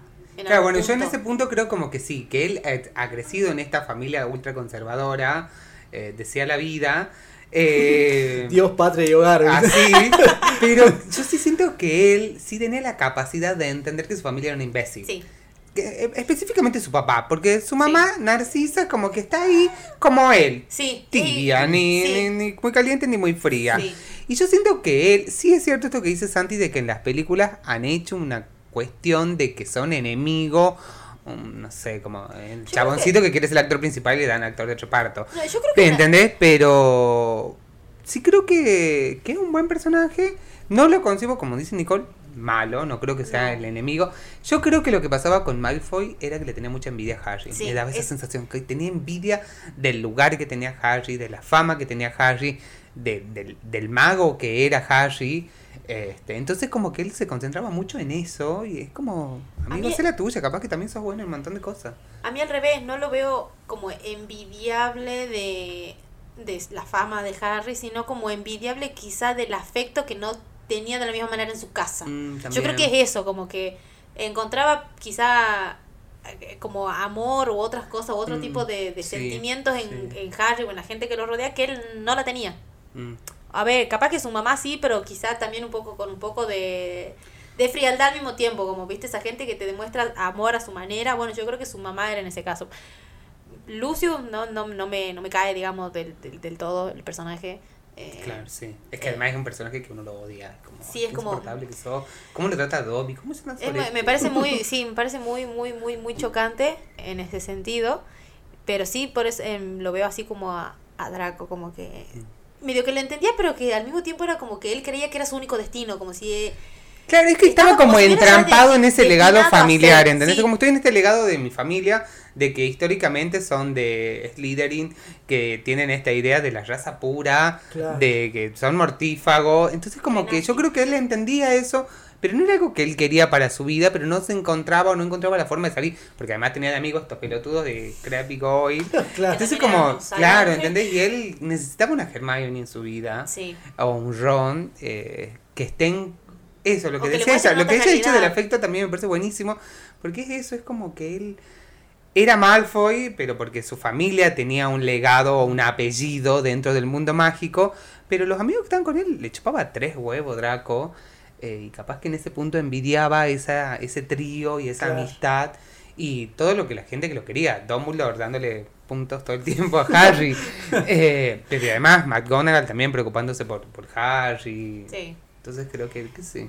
Igual me acuerdo que leía una publicación, o no, no recuerdo dónde fue, creo que seguramente en Facebook, que hablaba de que en realidad, a ver, el personaje de Malfoy, en las peli eh, hablando en las películas por, por el actor específicamente, no es que tiene, uff, de protagonismo. Ponele que tenga 10 minutos por cada película en, no sé, en, lo que es una hora nada más, el personaje se ha posicionado de una manera que vos decís, como que crees que lo has visto mucho tiempo en todas las películas y en realidad lo ves como en escenas muy esporádicas, muy precisas, claramente donde el personaje aparece y es como... Y todas bardeándose con Harry, digamos. Todas bardeándose con Harry, pero que, al mismo tiempo también vos lo vas creando de una manera, o sea, va adquiriendo presencia de alguna manera hasta que llegan las últimas que también le da otro... A mí en las seis es cuando él ya empieza como a cambiar algunas cosas. Mm, sí, sí, sí, sí. Eh, Coincido en ese punto también. Pero sí pasa, es que también creo que eso que en las películas tanto... Es como que, sí, las películas están centradas como en esta amistad de ellos tres y en las aventuras que van teniendo, ¿no? Sí. Pero todos los personajes no sé si decir los secundarios, pero los que los rodean a ellos son muy potentes, son muy fuertes. Draco, con tres minutos que aparece, es verdad que está destinado a ser el enemigo, pero bueno, uno lo identifica ya como el enemigo, ¿entendés? Eh, Dumbledore como el genio de la vida, Voldemort también, y Snape, y McGonagall, es como que todos los personajes que vos podés hablar, tenés cosas para decir, porque aunque no lo hayan desarrollado tanto, el personaje que cumplen dentro de la saga lo hacen muy bien, entonces como que vos sí podés decir, ah, bueno, McGonagall esto, Dumbledore, Hagrid. Como que no son, o sea, son esporádicos, pero no te das cuenta. Claro, sí. No, no, no, no, no te das cuenta que en realidad en la película lo has visto dos veces. Vos crees que lo has visto toda la película o te imaginas en toda la saga y crees que lo has visto, no sé, mucho tiempo y en realidad no, pero el personaje lo tenés y lo tenés. Y en el momento de su aparición tienen situaciones o escenas que, que, que son marcadas y que uno las recuerda. No sé, yo pienso ahora cuando hablo de Draco, pienso en la piña que le da a Hermione en la tercera película. Me parece genial. ¡Qué piña! ¡Qué piña! Este, pero sí, sí, sí. Un personaje que que se podría hacer muchas más cosas lindas con él. Y era en, que en el último el libro, en el legado maldito, que a mi parecer es malísimo, no me gusta. me lo han dicho, me lo han regalado, pero los quiero leer igual. Ahí tienen como una relación entre Draco y Harry, porque los hijos de Draco y de Harry como que son amigos. Entonces como que ahí sí te muestra más eh, ese Draco que ya lo vemos de lo que vos decías de la, de la quinta película, que no es tan sorete, sino que está ahí perdido en una familia de polas de acá. Claro, sí. es el tema. Sí, Para mí es eso. Medio que en algún punto, medio que se redime, pero no del todo. Porque yo creo que se va encontrando también, pero como que no tiene por ahí como los huevos para pararse y decir, no, yo no soy esto, digamos. Sí, sí. Por ahí porque, porque además también es una situación difícil, ¿no? No es tan fácil de decir, me voy a parar y quiero romper con este legado familiar de creer que los magos son de linaje, de sangre pura, ¿cómo se dice? No como nada, bueno, qué sé yo, que uno esté con quien quiera estar, no me interesa si sos sangre pura o sangre sucia. Pasemos con otro personaje que es, creo, el personaje que tiene cero haters de la saga, que es Hagrid. Ah, no, imposible. creo que todo el mundo lo ama, Hagrid. Si una persona te dice que no le gusta Hagrid, es mala persona. Sí, sí. Corre. Por ahí no es el lugar. Red flags sí, al sí, toque. Si alguien te dice que no, le gusta Hagrid, ahí, ya tenés mucho. Ahí te está diciendo muchas cosas. Entonces, no. Eh, con Hagrid no se metan. Eh, Hagrid es como ese tío copadísimo, ultra piola, que no tiene registro de, la, de, de, de, los peligros y de la legalidad. Así, que todo lo puede. Sí. te dice, tenés 15 años, toma una birra. Claro, que te comí la O va manejando y vos estás aprendiendo a manejar. Te dice, ahora para el auto, dice, ahora maneja vos. y manejás un ratito. es como ese tío ultra copado, piola, bueno, y que además quiere mucho tanto a Harry como a Hermione y Ron. Y para mí en el fondo también lo quiere a Draco, digamos. Eh, tiene su... Yo siempre lo veo, o sea, más allá de que... El, pero vuelvo con esto, le choca por todo el peso que tiene él encima, digamos. Yo creo que a Draco en realidad lo que le pesa que le debe chocar a todo el mundo es por... Así como, no sé, los de... Eh, específicamente su familia dicen, uh, los Weasley son uh, los Malfoy, ¿entendés? Es como le pesa en ese sentido negativamente. Mm. su apellido. Sí, puede ser. Pero sí, Hagrid es como el personaje que todos quieren en la serie. Eh... No hay muchas cosas difíciles ni, ni, negativas, ni siquiera para como para criticar en sí o cuestionar el personaje. Igual, igual sí, la historia del personaje sí ha sido injusta, porque a él lo corren de Hogwarts. Él no puede tener en teoría una varita, le sacan la varita, creo que dicen en los libros. Claro, eso es verdad, ¿no? Sí, Porque en la segunda, en la cámara secreta, no me acuerdo si pasa en la película, si lo cuentan en el libro. Sí, sí pasa en la película, muestran cuando él entra en el libro. Sí. Sí, sí, y vuelve, cuando él la tenía a Aragón en, en el castillo, culpan que Aragón la había matado a Martón la Llorona. Y no fue Aragón, fue el basilisco. Entonces ahí lo expulsan a Hagrid, pero bueno, queda ahí como en el intermedio y, Tom en ese momento queda en el colegio, que era él quien manejaba el, el basilisco. Además, también Harry Potter nos enseñó cultura, porque yo no sabía que era un basilisco hasta que leí el libro. Nunca había escuchado en mi vida un basilisco. y cuando leí el libro fui a buscar y vi que es una ah". criatura mitológica. Es mitológica, ¿no? Sí, sí, es mitológica. Este, y bueno, uno aprende. Sí, no, no, sí. no todo es mentirita. Sí, sí, sí, sí. nos ha educado Harry Potter también. Sí, sí. No, pero lo que a mí no me gustó de la película, de la última, es que su, su última aparición fue como que mm. tan así nomás, la última aparición de Hagrid en la película, que vos decís, no sé, me esperaba algo mucho más emotivo de la última vez que aparezca. Porque, claro, además le mató como a para él Harry era su sobrino, era todo, era todo. Y entra así con el, con el cuerpito de Harry, como, como si llevara, no sé, algo para darle al hipogrifo, ¿entendés? Para darle alimentar a alguna criatura mágica. Y es como, o sea, se te ha muerto Harry, boludo, y vos estás ahí livianito de cuerpo teniéndolo así, ¿no? Ahí, sí lo sentí, en realidad yo ya ahí ya lo veía como que, así como lo llevaba Harry muerto, en algún punto veía que una parte de él se había muerto. Creo que por mm. eso también estaba medio muy así. No, pero a mí lo que no me gusta es que la última parte que aparece cuando ya termina toda la todo el quilombo, qué sé yo, y le da un abrazo a Harry, no sé qué, y ahí es la última vez que lo ves al personaje, en los minutos que quedan de película. Bueno, tampoco digo que podías extenderlo demasiado, pero no sé, incluso hasta ese abrazo me lo imaginaba como una situación como mucho más, eh, no sé, que te pegue más. Creo que, creo que en realidad lo que más te pega de toda la película, en realidad también de Hagrid en esa última, ponele, es cuando ve que Harry está a punto de morir y llega ahí, como mm. diciendo, hola Voldemort, vengo a a entregarme. Es como que después de la tercera película, como que sí, al personaje de Hagrid lo van como desplazando un poquito, ¿no? Y ya no tiene tantos minutos como tenía la... Sí, también. Sí, sí, es verdad eso. Sí, porque en las primeras como que Hagrid sí es un personaje muy presente. Sí, muy presente. y a partir de la tercera es como que ya aparece por situaciones particulares. Pasa que es como que sale un personaje y entran otros. Sí. Porque también a partir de la tercera entran Es que me parece como que lo establece bien el personaje en la primera y en el segundo libro, como Hagrid, el tío bueno que los va a cuidar en Hogwarts. Entonces como que en el tercero ya sabemos que Hagrid está y que los va a cuidar. Entonces ya como que también uno en lo que va creciendo en la adolescencia se va alejando un poquitito también del, de, de ellos, de los del tío y se refugia en los amigos. Pasando a otros personajes, bueno, eh, no los tengo anotados acá, pero no sé, no quería olvidarme de Sirius Black o de Lupin, que también es un personaje que a mí me gustan mucho. No sé si a ustedes tienen algún personaje para, para, destacar. A mí Lupin, por ejemplo, es el profesor que siempre me hubiese gustado tener. O es el tipo de profesor que a mí me gustan, que sean así. Que mm. son esos profesores, viste, que te cagan a pedo, pero también son muy abiertos y saben escuchar. Mm. Y además también lo que tiene Lupin, siguiendo con esta línea de Santi, es como que es alguien que sabe, pero que tiene la capacidad de poder transmitirle a, los alumnos sin esa idea de yo me voy a parar al frente y en el pizarrón te voy a llenar el pizarrón de ta ta ta ta ta, porque yo te puedo decir los Bogart son esto, esto, esto. Vamos a la práctica, nos cagamos de risa un rato y aprenda, aprendamos. Muy didáctico. Claro, muy didáctico. sí. Este, sí, a mí, Sirius a mí me parece un muy buen personaje. Sí, me parece. Como la única lazo familiar. Familiar en el punto de, que era amigo de su padre, porque, Ron es su familia, Hermione es su familia. Pero esta cosa de que, de que Sirius representaba también esta libertad de Harry, de que los iba a poder dejar a los dos para irse a vivir con, él. Y cuando se muere eh, Sirius fue fuerte. Creo que me acuerdo que había una imagen así en Facebook que decía así, como onda, si tuvieras que evitar la muerte de tal, tal, tal personaje, creo que la muerte que evitaría sería la de Sirius. Sí. De entre todas, y ni siquiera la de Dumbledore. O sea, creo que primero lo tendría Sirius como para no. que, que, no se muera. Lo peor que es esa película, bueno, y el libro termina con eso, ¿no? Termina con la muerte de Sirius Black, digamos, como... Básicamente. Sí muy golpe bajo.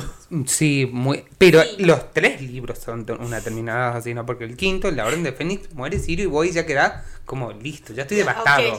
Espero un año y se muere Dumbledore. Más me vas a devastar. Sale el 7, que ahí se esperaron como 2, 3 años. Y se, muere, Sirius y se mueren los otros. Pero cuando se, muere, Sirius, voy a entender. Como basta, ya basta de hacerme sentir mal. Se muere Fred, pum. Mm. Dobby muere también. Se muere Dobby, pum. Claro. Mm. Dobby en la, bueno, en la película, en la 7 muere al final, pero en el libro muere en la mitad. claro, la mitad, sí. Eh, que, que, es casi justamente la mitad de lo que es la primera película y la mitad de la otra, más o menos. Pero también cuando muere Remus es como que vos decís, no. Mm. Sí, sí, a mí la verdad la muerte de Remus no fue tan fuerte y polémico acá, tampoco la de Dobby. Pero, este... Cancelada. Sí, me pero cancelada. pero no, para mí la de Sirius, la de, sí. la de Dumbledore a mí me dejó destruido de cama. No, no, no, podía pararte y llorar. Porque además era mi personaje favorito y yo mm. lo amaba. Encima fue como que eh, en el, en el libro es como que le dan todo ese capítulo donde van a buscar el otro cruz. Y yo como, ay sí, Harry con Dumbledore van a salvar el mundo. Y se muere. ¿Cómo te vas a morir? ¿Cómo lo vas a matar? Bueno, justamente ahora vamos a hablar un poquito de las películas. Hace rato lo habían mencionado un poco, pero bueno, quiero saber cuál fue la primera que, que vieron ustedes. Y en términos generales quiero saber eh, su opinión sobre las adaptaciones. Digamos, ya también hemos venido hablando de esto de los mm. personajes, pero a términos generales quiero saber si ustedes están conformes como lectores del libro con las películas, con la representación que dieron a los personajes en sí, a la historia, si hay cosas que deberían haber mantenido en las películas que están en los libros o viceversa. Eh, hay muchas cosas que se han obviado en las películas, cosas a mi entender que eran súper importantes, pero también entiendo que como en la película no lo han tocado, no ha sido algo que se desarrolle. Si hay cosas como un poco más que me parece... A ver, si vos no has leído los libros y ves las películas, sí, sí te introducís al mundo de Harry, no es que necesariamente tenés que leer los libros. Pero los libros sí te dan otras herramientas y otros recursos para entender ciertas lógicas en la película o cierto desarrollo, ciertos fines de los personajes, ¿no? Cuando hace rato dije esto, lo de cómo empieza el cuarto libro con con Voldemort volviendo a matar a su padre, porque Voldemort no es de sangre pura, es sangre sucia también. Barty Crouch matándolo a su papá, como Barty Crouch se escapa de Azkaban, que eso no lo muestra la película, porque está creada la Casa de los Gritos. Son cosas que para mí eran muy lindas del libro y que no los han tenido en la película. No sé si es una mala adaptación. No lo diría que es una mala adaptación. No es fiel y, bueno, de último la película también es una interpretación del director. y las películas han ido cambiando de director también. no es que ha sido el mismo director las ocho películas que hubo. Y ha tenido grandes directores. Y ha tenido grandes directores, sí. Este, y, hay, y tengo mis películas favoritas mm. dentro de las de Harry, ¿no? ¿Cuál es la que más me ha gustado y la que menos me ha gustado? Eh, que no pasa lo mismo que, o sea, no coinciden con el libro, ¿entendés? Mm. No es que yo te diga, me gustó más esta película porque también me gusta mucho el libro, no, son, son distintas. Porque, lo, bueno, la película es una interpretación del director y no me parece mala, no creo que sea mala, pero bueno, y, y, esto es una interpretación de cada uno. Yo no soy director de cine, pero creo que se hubiera dirigido, hubiera incluido otras cosas, pero bueno, es una elección de él y está bien. Sí, coincido con eso. A mí sí me parece dentro de todo una adaptación. No leí todos los libros, pero las cosas que sé de los libros en general son de así publicaciones o cosas que iba leyendo de páginas eh, del fandom y todo lo demás. Entonces como que hay cosas que si las sé, las sé también por ese lado, digamos, y son cosas, por ejemplo, como esto, de que, de que Voldemort no es sangre pura, cosas así, todo lo sabes en el libro. Mm. Y, pero sí, es verdad, yo creo que hasta me da la sensación de que hay algunas cosas que habrían quedado hasta incluso medio colgadas en la película si no las seguías eh, también en, en todas las otras, porque a ver, son siete libros, son ocho películas, y es como muchas historias paralelas, entonces por ahí como tomar una partecita de, la, de una historia paralela y quizás no continuarla en las otras, o habría que ser como bastante, no sé, brillante como para ver cómo incluir todo, o no todo, pero por ahí esas cosas que son sí son importantes de ahí de, de, los libros para que se entiendan en las, en las siete películas, era como mucho. Además también es entendible como en el libro, en el multiverso de la literatura, uno al libro no es que de una sentada te lo lea, pasa, sí, te pasa con algunos libros, ¿no? Pero me refiero, yo no leía Harry en una sentada, era un libro que me iba acompañando y también la película no puede durar 15 horas. Son, lenguajes diferentes. Son, claro, eso, ahí está. Son lenguajes distintos y por eso para mí es una interpretación del director que se ha hecho del libro y creo que también que los siguientes directores han tenido también que ir acomodándose a lo que el otro director ya iba obviando de un libro. Bueno, entonces no puedo meter este coso acá porque el otro no lo ha nombrado, tendré que volver a explicar y ya sería como mezclar y nada. Entonces también me parece que es un desafío para los otros directores viendo por dónde ir, porque los libros son distintos. Sí, por ahí pensando en cómo es que se ha planteado la primera película, la adaptación de la primera película y cómo se ha seguido, creo que me parece bueno el hilo que ha habido hasta las 8, digamos, teniendo en cuenta esto de que han sido directores distintos, o sea, son visiones distintas. Este, estéticas también de las estéticas te das cuenta también que, que, las hace también muy buenas en, en, en, su manera de ser diferentes, digamos, pero el hilo con el que se empezó la adaptación de la primera, me parece bastante bueno dentro de todo en lo que son las ocho. Lo que sí me gusta mucho de lo que es de Harry Potter es que tiene tan esto, tantas historias paralelas que cualquier director podría tomar cualquier historia y hacer la película, digamos, mm. porque la verdad y porque tiene mucho para contar. O sea, tranquilamente a ver una, no te digo tres películas a ver como Animales Fantásticos, pero con una película o una serie incluso, te puedes hacer, no sé, una serie de la vida de Snape, una serie de la vida de Dumbledore sería magnífico. Porque tiene mucho. Y, y no es que hay cosas que vos, como guionista o en paralelo con J.K. Rowling, la tengas que inventar o que ella se la invente en el momento. O sea, ya está hecho. Es como que ya está servido el O sea, tenés una base de ahí, pues, bueno, armarla Podés armarla, pero tenés con qué. Claro, justo eso iba a decir que lástima que las películas de Harry Potter no salieron cuando existía el streaming, ¿no? Que es un tiempo más cercano. hoy lo que se hace, bueno, contamos una historia principal y en la plataforma sacamos miniseries que cuenten esos mm. arcos secundarios. Con Marvel está pasando eso, por ejemplo. ¿Ah, claro. Sí que las series vienen a reemplazar eso a lo que los estudios por ahí no lo ven como una película, decir, bueno, hagamos una miniserie de seis capítulos y contemos esta pequeña historia que va enlazada con la principal, digamos. Es más, creo que hay una también que hicieron un fanfiction sobre Severus, que la encontré pero estaba en inglés y era como que no, no, no te entiendo. Yo vi una en la que Harry estaba enamorado, no, en la que Malfoy estaba enamorado de Harry. Me muero. Ah. Buenísimo. Sí, está buenísima. Chipeamos esa pareja. Bueno, hace un momento ustedes hablaban un poco de, lo, de los actores, cuál fue la sensación que tuvieron cuando leyeron los libros en contraposición a cómo se los imaginaban. Bueno, Nicole pasó al revés, digamos, que vio, o sea, leyó los libros pensando ya en los personajes. Ya tenían rostro. ¿Cómo lo ven ustedes al cast de las películas, los actores? Por ejemplo, Rowling todo el tiempo cuenta la anécdota cuando estaban casteando al, que iba a ser el personaje de Harry Potter y que llevan dos, tres días y no, los, no, lo, no la convencía ninguno de los chicos que había ido al casting, mm. hasta que lo vio a Daniel Radcliffe y dijo, un segundo ni habló, dijo, este es Harry Potter. Mm. ¿Ustedes se los imaginan así tal cual? A, a, mí me pasó con Hermione, porque Hermione en los libros se la describe como Betty la Fea, para ponerlo así. O sea, en los libros la describen como alguien que... Eh, la belleza es subjetiva, por, supuesto, la belleza es subjetiva, pero no alguien que se destacaba ¿Entendés que eso estaba, era parte del cuartel de la fea? Este, porque en los libros cuentan que tiene como los dientes largos, la nariz rara, que eh, ella se los arregla en el libro, en el cuarto libro, le hacen un hechizo antes del baile y ahí ella queda como con los dientes. Le han puesto aparato en el mundo mágico, sería. Eh, le han puesto brackets. Este. Eh, creo que en ese punto sí era como la diferente para mí de la Hermione, porque eh, Emma Watson es, muy bonita.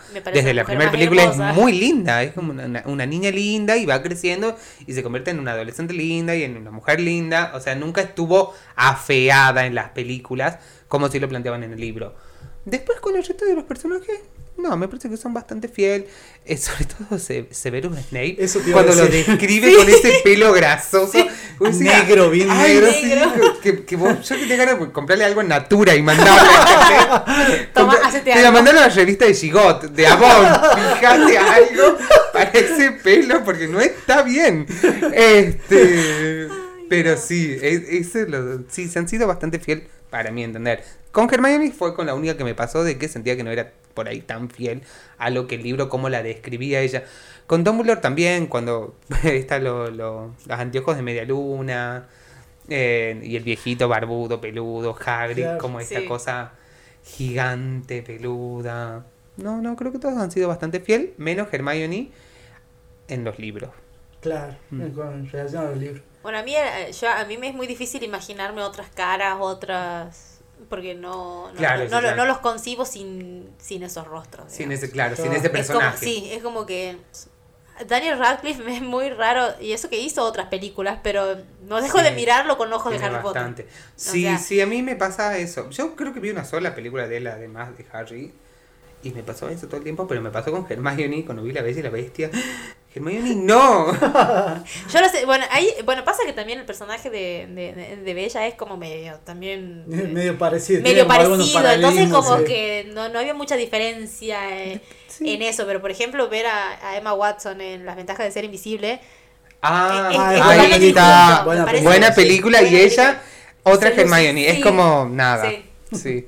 Ah, yo creo que ahí hizo esa ruptura. Ahí fue como cuando Miley Cyrus dijo: Yo no soy mala chica Disney. Sí. Claro. bueno, ahí lo hizo Hermione también en, en La Ventaja porque es muy buena ella ahí. Sí. Es buenísima, sí. Sí, sí, sí, tenés razón, no me acordaba, pero ahí la vi y está buenísima. Sí. ¿De John? Ay. Eh, no creo que hizo algo no, más. No, no, yo pienso, no recuerdo, pero yo pienso en Ron y solamente me acuerdo del video de Ed Sheeran donde le invita a participar en el video. no es Ed Sheeran él. no era un Weasley más, Ed Sheeran. pero sí, no, o sea, es como que hay algunos que tienen solamente se resaltan en, en, eso y que no por eso creo que sean malos actores. A ver, capaz que no han decidido continuar con su vida actoral y listo. ¿no? Claro. claro. Yo creo que esto es lo que vos decís que te pasó, que vos viste las películas y después leíste los libros. Bueno, ya estaba como muy impregnado del personaje que te había mostrado la película. Y eso tiene de mágico cuando uno lee un libro y que después ves la película, sea Harry o sea cualquier otro libro, saga, etcétera, de que uno se imagina con lo que va describiendo el autor o la autora este, o autore en, en, el, en el relato, cuando lo va describiendo. Por ahí a mí me pasa que gente me dice, ay, me empinga tal escritor porque describe mucho el personaje.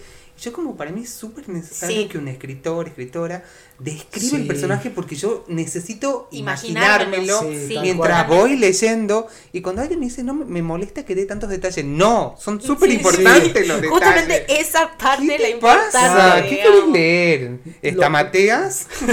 lo físico y lo psicológico, digamos. Para mí es súper importante también que lo, que lo describan. Porque encima lo físico, a ver, hasta incluso es como una sola vez lo que lo vas a leer. No es que te lo va a describir todo el tiempo, pero sí, o sí lo vas a necesitar. Es, es la introducción que va a ser del personaje, es la, la, imagen que vos vas a armar de ese personaje con eso, con dos hojitas. Nada más. Después no me vas a repetir qué es esto, qué es esto, qué es esto, qué es lo otro. Yo ya lo tengo construido en mi mente. Al igual cuando hay una locación o hay un lugar, cuando lo vas describiendo, yo que, que, me contes cuántos azulejos tiene el baño, ¿entendés? Yo mientras más detalles tenga mejor, porque lo voy armando en mi cabeza el lugar, si es cuadrado, si es redondo, si el inodoro es blanco, si es negro, si es marrón.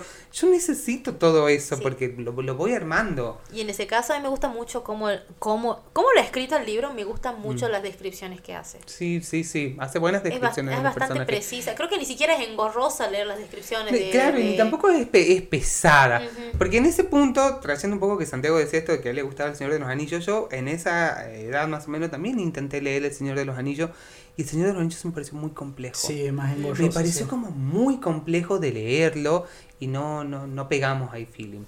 No hicimos match. Este, porque era, me parecía un libro que a mi edad, que habría tenido 11 o 12 años, me parecía como muy pesado para lo que a mí me interesaba, lo que yo buscaba de un libro en ese momento, que me llegaba a aburrir. Era como, ya está. Pregunta que nada que ver con Harry Potter, pero es como, a ver, en teoría uno dice Harry Potter y dice sí, es un libro para niños básicamente. Me dio un poco a, lo que es la primera, el primer libro, más o menos, que te lo, te lo terminan caracterizando un poco, dibujando como que es para niños. ¿El Señor de los Anillos se entraría más o menos en ese lado?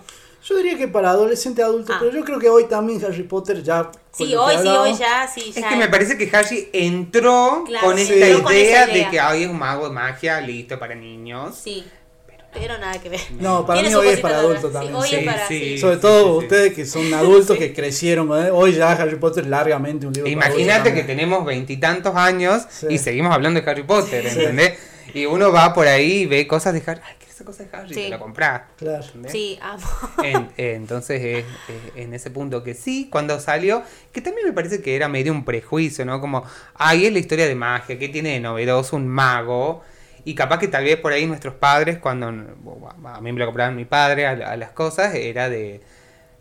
¿Qué estás leyendo estas pelotas? Y me pasa hoy, ¿no? A veces yo estoy en la casa de mis papás y estoy viendo Harry Potter y papá, ¿otra vez estás viendo esa pelota? Sí, papá, otra vez. Vos ves Space y yo te digo algo, vos ves Rambo. yo te digo algo cuando vos estás viendo eso. No, entonces déjame ver Harry Potter tranquilo. Es más, ya puté, Justo hay maratón este fin de semana. No, bueno, por suerte en mi casa todos les gusta Harry Potter. Bueno, mi papá, pero bueno, es la, excepción, digamos, en todo sentido. Y, y mi mamá, o sea, es más, cuando salió esta, la de Animales Fantásticos, me dijo, tipo, bueno, se estrena, regálame la entrada para ver la película. y por eso es como, por eso cuando pensaba en esto de Harry Potter o lo que significa, como que a mis primas les gusta, a mi hermano le gusta, a mi mamá le gusta. Soy como que dentro de todo, cuando estamos cambiando de canal y está Harry Potter, listo, la dejamos. estamos viendo todos. Claro, bueno, ponerle, yo no les inculqué a mis sobrinos el amor por Harry Potter. Deberías. Qué mal, qué mal tío es. Claro, qué mal tío. Pero ahora uno ha tenido una bebé que, eh, eh, o sea, mis objetivos son Juan Gabriel, Harry Potter, ¿entendés? Se escucha Juan Gabriel mientras leemos Harry Potter. Esa va a ser la crianza de esa criatura. Claro. Eh, busca una soga, viste, de la ferretería, lo ata a dos en una silla y lo pone a ver Harry Potter. Sí, Como la naranja mecánica. Claro, eh, ah, ah, la naranja mecánica. La voy a poner a la bebé en la cama y yo me voy a ponerle Harry Potter, aunque ella todavía no, no, hable. no sé si lo va a entender, pero ya tiene que ir bueno, habitando ese a mi mundo. hermano más chico no le gusta. Claro. Pero bueno. Claro, no, no, tampoco sé si hoy por hoy a los A centennials, a las sí. nuevas generaciones les gusta Harry Potter, ¿no? Pasa que al no. que es distinto con el caso de Marvel, a ver, Marvel sigue haciendo cosas del mundo. Entonces, Claro. capaz que, a ver, yo vi el hombre araña hace mil años. Y el hombre araña de hoy es nada que ver. O sea, mi hermano me habla del hombre araña y me habla de Tom Holland, ¿me entendéis? Para mí es como que sí, está bien, es el hombre araña. Pero no es mi hombre araña. Claro, es Claro. va Entonces, como, claro, Sí, eh, claro. pero Sí, él, sí. él sabe, digamos. Sí, claro, Y- sí. y- Entonces, y- Marvel en ese punto se está reactualizando Sí, hacia tiempo, las nuevas mantiene. generaciones. Harry, claro, ya no sé si los chicos hoy eligen leer Harry. Deberíamos preguntarle a un librero. De- librero. deberíamos, sí, deberíamos Este, averiguar. Si la Sí, gente la compra Harry. Sí. Este, Y calculo que la gente que compra sería yo. Claro, sí, yo también. Bueno, si, si hay gente escuchando este podcast, si hay centennials en su casa, por favor escriban, manden un MP al Por perfil del podcast y digan, sí, mi hijo o mi sobrino lee Harry Potter o, Sí, o ve las sí, películas. sí. O estoy muy- obligando a mis hijos, A eh, Ah. Sobrinos, eh, etcétera, que lean Harry Sí. Potter. Porque además Claro. yo, yo, no sé, yo también quiero hacer fiesta de cumpleaños de Harry Potter. Yo planeo, pues cumplo 25 este año. Dije, este año es mi cumpleaños. Por 25 supuesto. temática de Harry Sí, Potter. obvio. Ahora estoy eh, tal vez ahí en el dilema si es del Hotel de los Famosos o de Harry Potter. Por ahí el hotel de los famosos como está ahora vigente, ¿viste? como para atraer público más joven, ¿entendés? Que Sí. entienda. Bueno, avanzando un poco con el podcast, quiero preguntarle a ustedes si tuvieran que quedarse con un momento de las películas como su favorito, ¿cuál sería? Un momento. Que ustedes digan, este es momento que lo veo una y mil veces.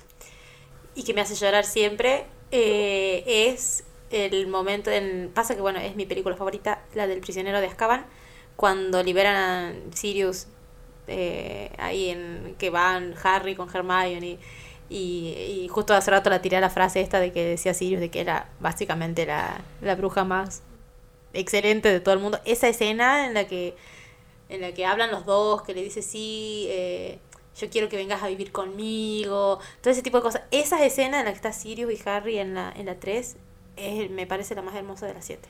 Ay, y, y estoy sorprendido porque estaba apuntando a eso. O sea, lo estaba, mientras eh, has tirado la pregunta, estaba pensando como, ¿qué? Y ella empezó a hablar exactamente lo mismo. O sea, creo que pa- mi parte favorita es cuando ellos están en la casa de los gritos y se dan cuenta de que, el, que está Sirius Black, que es amigo de Lupin, están ellos tres.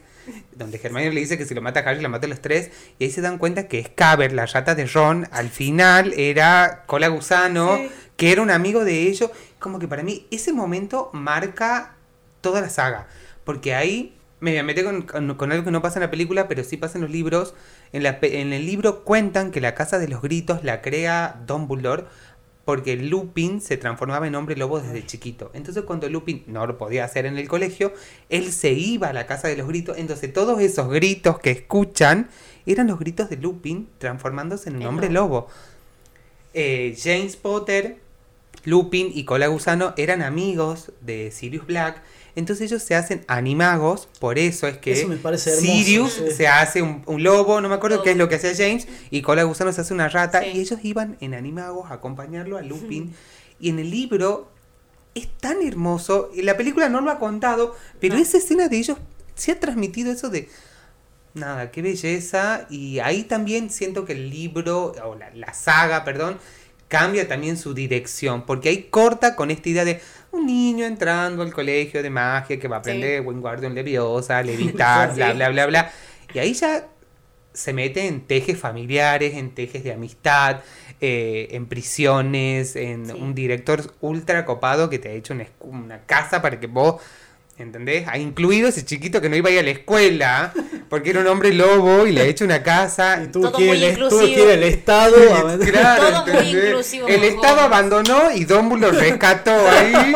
Y, Esa este, es, sí. Y además ellos como amigos de esto, de no te vamos a dejar solo ahí tampoco. Eso, me parece espectacular. Es bellísimo, es hermoso. Entonces para mí esa es la mejor, o sea, lo que más recuerdo que me parece lindo de Harry. Y aparte, eh, eh, ese eh, pasa que el vínculo que Harry tiene con Sirius ahí en ese, en ese clic que hace Harry también de... A ver, estaba súper enojado porque supuestamente él lo mató a los padres, pide que flauta. Y cuando se da cuenta es como que hace un cambio tan, no sé, hasta él dice, uh, qué coreano, te juzgué mal, sos, mi, sos mi familia. Que, volviendo a esto que decíamos de Snake, ¿no? El, el, poder narrativo también de la escritora, de sí, tipo, vos lo odias a, Sirius, En, toda la película, en todo el libro, y Sirius no es el culpable y es esta rata de mierda. Sí, este, sí.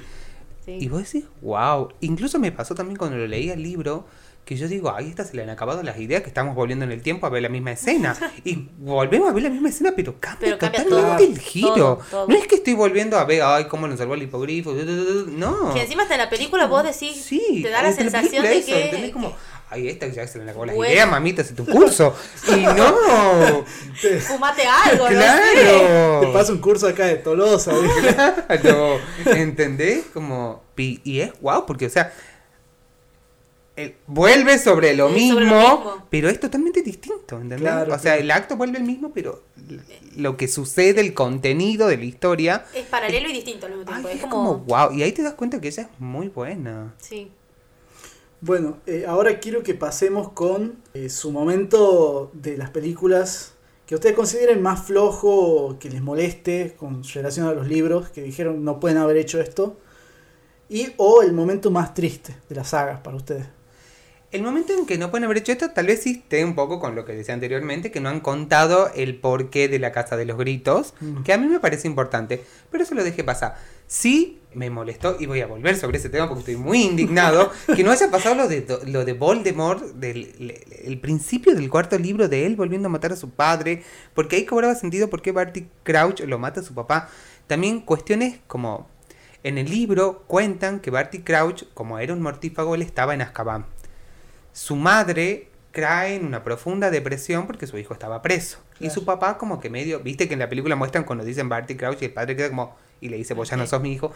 Padre también impactado por esto, en el libro cuentan que la madre, esta depresión la llevó prácticamente a la muerte, empieza como a, bajar, a bajar, a bajar, a bajar, y ya estaba en, un punto que era un vegetal, que era nada. Entonces ahí lo que hacen, lo va a visitar a Barty Crouch a Azkaban, ella toma una poción multijugos, se convierte en Barty, y Barty toma una poción multijugos y se convierte en la madre. Y salen, se cruzan. Entonces la madre queda en la prisión de Azkaban y se muere ahí. Y Barty Crouch sale como su mamá con una poción multijugo y vuelve a, la, calle. Ya no está preso. Y eso me parece como muy lindo y no lo mostró la película. Y sí, esa sí fue como mi primera gran decepción en las películas. ¿Y el momento más triste? El momento más triste. Eh, mm, no, la muerte de Sirius Black la muerte de Sirius Black me pareció... Porque fue la primera. Entonces, Dumbledore muere segundo eh, en, la continuidad.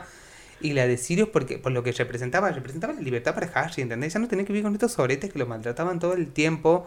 Y era también como que él se iba a poder eh, desplazar y mover desde otro lugar. Y era como todo lo que representaba ese camino de felicidad para Harry se cae. Era el único camino que tenía y se cae. Entonces ese para mí fue como el momento más triste. El de Dumbledore también fue triste, pero el de Sirius creo que, fue fuerte porque además todo lo que lo, acontece, porque Dumbledore muere, ellos toman el poder, termina la película. Y acá está la culiada de Bellatrix gritando, yo maté a Sirius Black, callate, hija, callate, no hace falta que lo diga. Hay una persona, respeta el duelo. este, y además, cuando lo mata, porque lo matan frente a frente, y, y Sirius lo último que hace es mirarlo a Harry e irse. Yo como no basta. Es muy terrible esa escena. Y también Harry verlo morir a su tío. Y no saber qué hacer. Porque, y no saber qué hacer. Sí, para mí ese fue el momento más triste. Sí, creo que coincido con ese momento porque justo cuando hablaba de cuál personaje evitaría su muerte, sería justamente la de Sirius. Porque me parece la muerte más. Más injusta encima. Porque es como. no sé. Como digo, desde la 3 que vienen como trazando ya un vínculo Harry distinto que no necesariamente se va a ver atado a los Dursley, porque básicamente él veía como que vamos a la familia de sangre era la única familia que tenía en ese sentido, si lo tomamos e, desde ese concepto de familia. Más allá de que obviamente conciba como familia a los Weasley, a Hermione y todo lo demás, bueno, era su familia y no le quedaba de otra y era menor encima. Eh, entonces, este, cuando encuentra que tiene otra alternativa y que encima es una buena alternativa, y que se muera así, es como, a mí me ha sido la muerte más triste y una de las escenas más tristes no a ver yo lloro con muchas escenas de Harry Potter porque es la realidad.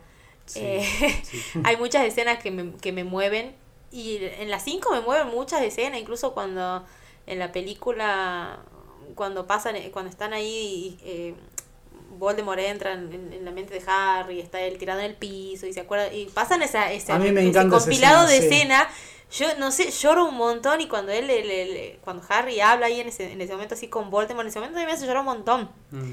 Son dos escenas que de esa película que me, me encantan y son tan tristes al mismo tiempo que no, no, no, creo que es de las de las escenas que, que incluso después de ni siquiera la muerte de Dobby, que también me hace llorar mucho, pero no es la que me pone más triste. Otra que van a cancelar. este, a, mí me pasó, estaba viendo eh, para el podcast las versiones extendidas que les contaba un poco a ustedes y me pasó que me largué a llorar cuando Hagrid le regala, al final de la primera, le regala a Harry el álbum de fotos y él lo abre y está su mamá y su papá bailando. Dije como, ah. ay, qué lindo, porque parte de su identidad ha sido negada porque sus tíos les dicen que sus padres han muerto en un accidente, él no sabía que era mago, entonces como que toda su vida hasta los 10 años es una mentira. Claro, sí. ¿Entendés? Y es como que todo esto es nuevo para él y cuando Hagrid le da ese álbum de fotos y él lo abre y está su mamá y su papá bailando, es como... Y la, la segunda comienza así también, cuando él recuerda en el álbum. Y es como, qué hermoso regalo. Porque además le está dando parte de tu historia, de, quién sos realmente. Sí. sí. No, igual, bueno, volviendo, creo que Harry Potter tiene como muchas escenas que en paralelo con esto de volver sobre que te hace llorar, pero no necesariamente te hacen llorar de, de, de, tristeza, digamos, hay algunas que te hacen llorar de, de no sabes por qué. Mm. No sé si les pasará, a mí me, me, pasa con, por ejemplo, con la última, llega la, la batalla de Hogwarts y yo lloro. ¿Por qué? No sé. Pero hay una, un, algo en, en, cómo está contado hasta con imágenes, con... Para mí lo, lo que amo, amo, amo de Harry Potter es la banda sonora. Me parece mm. magnífica. Eso iba a decir, no, no quiero que nos olvidemos de eso, digamos. Me parece preciosa. y, la, y una que siempre escucho y justamente coincide con la, con la escena que, que, que me parece como me hace llorar mucho y es triste es la la banda sonora que está justo en la escena esta que está eh, Harry con, con Sirius en, El prisionero de Azkaban, que se llama A Window to the Past, esa, esa banda, esa, esa canción me parece preciosa. Mm. Y además también tiene esto que hemos dicho al principio de que nos pasa cuando vamos al cine ahora ya después de mucho tiempo y escuchamos ese sonidito de la entrada, ya piel de gallina, es como, ¡ah! Quiero gritar en el cine. Sí, Sobre todo la última película, ¿no? Sí, encima tiene, tiene eso de que no, no, no sabría cómo, cómo describirlo, que, que la vas a escuchar y vos decís, tiene magia. ¿En qué? No sé. Mm. Pero vos te vas a escuchar y decís, ah, te, te, puedes remitir a Harry Potter. Porque no, no, capaz que no es la, la, el, tema principal, pero tiene algo de mágico la banda sonora que, mm. que te puede remitir a eso. Todo lo que salga de John Williams es, así. es mágico. Claro, sí. Indiana Jones es tipo una leyenda dentro de la música del cine. Como, sí. Entonces, no quería que, ponerse de pie también. Eso, sí, no quería que dejemos pasar eso porque es importantísimo. Eh, y me parece que está muy, muy bien hecho, muy, muy bien hecho. Tiene ese tinte de magia que no sabes explicarlo, que, que Además, como que ahora me decís magia, yo escucho esa canción, para mí eso está relacionado con la magia. Claro, sí, La magia de esa canción. O sea, si yo voy a verlo a Tuzán, quiero que haga un show con esa canción. sí, sí. Al mago sin dientes. no permito que, ponga otra canción. Que no sea esa, digo. No, y encima sí, en la, en la última película de Animales Fantásticos vuelve sobre ese tema, que encima, vos sabés que eso es el mundo mágico de Harry Potter, pero que, bueno, medio que en un poco, medio que también se, no sabes por qué, pero también obviamente hay un corte, pero que no lo dejas de relacionar tampoco. Es como una caricia para los viejos fans, ¿no? Sí. como decir, bueno. Sí, pero te, vuelve con esa canción, con, la, con, el tema principal, y justo cuando, cuando empiezan las imágenes de Hogwarts, vos decís, pero la puta madre, ¿por qué? vamos a rankear las películas de Harry Potter. Eh, yo le había pedido en la previa que hagan un ranking de sus películas favoritas, así en orden. Pero vamos a ir así en orden, película por película, y ahí vamos diciendo qué número le dieron cada uno de ustedes. Ok. Empecemos por la piedra filosofal. En mi caso yo la puse en el puesto número 2. Eh, bueno, nada, bueno, la fui a ver en su momento, me llevaron a verla cuando salió en el cine. No sé, de pedo me llevaron, caí y me, me fascinó. Después mis viejos me la compraron en VHS. No sé si es la segunda mejor de la saga. Eso ya después lo, lo debatiremos.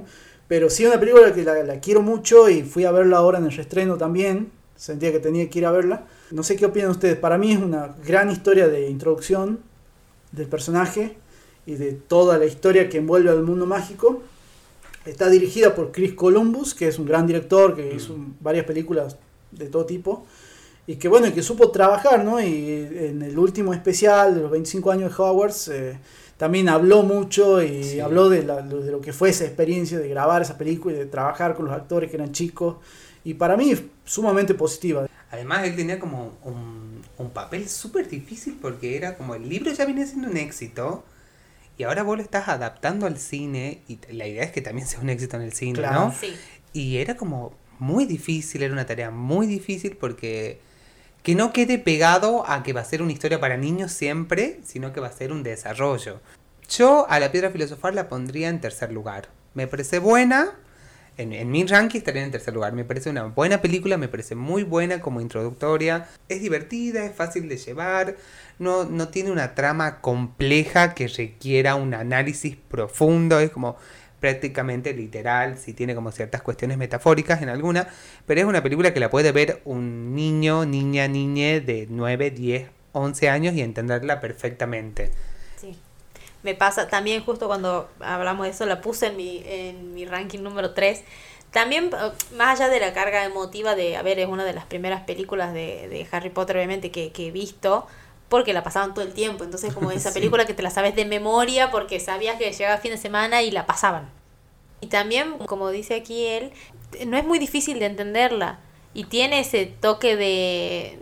medio que de inocencia, pero que no deja de tener su complicidad y complejidad al mismo tiempo, digamos. Es como que tiene sus partes como, digamos, oscuras, porque tiene obviamente en toda la historia de Harry Potter tiene sus partes difíciles, pero que no, no te la pone difícil y ni siquiera es como que te, te, te, te dé miedo, es como raro. Eso creo que tiene que ver también con la estética que se le sí. ha dado a la película, porque en el momento final, cuando él va a pelear con este profesor queer, eh, también se prenden muchos estos fuegos, la película es muy luminosa, eh, o sea, tiene una paleta bastante... Sí. Eh, que, por ejemplo, la tercera ya no la tiene. Ya no la tiene. Claro. La tercera ya es totalmente oscura. Sí. Entonces, y de ahí, y de ahí, en y de ahí ya vi un meme de Batman también sí. que era como que se lo veía en los 90 en el 2000 ya no se lo ve. A Batman directamente. Sí, bueno así fue evolucionando Harry Potter claro, también.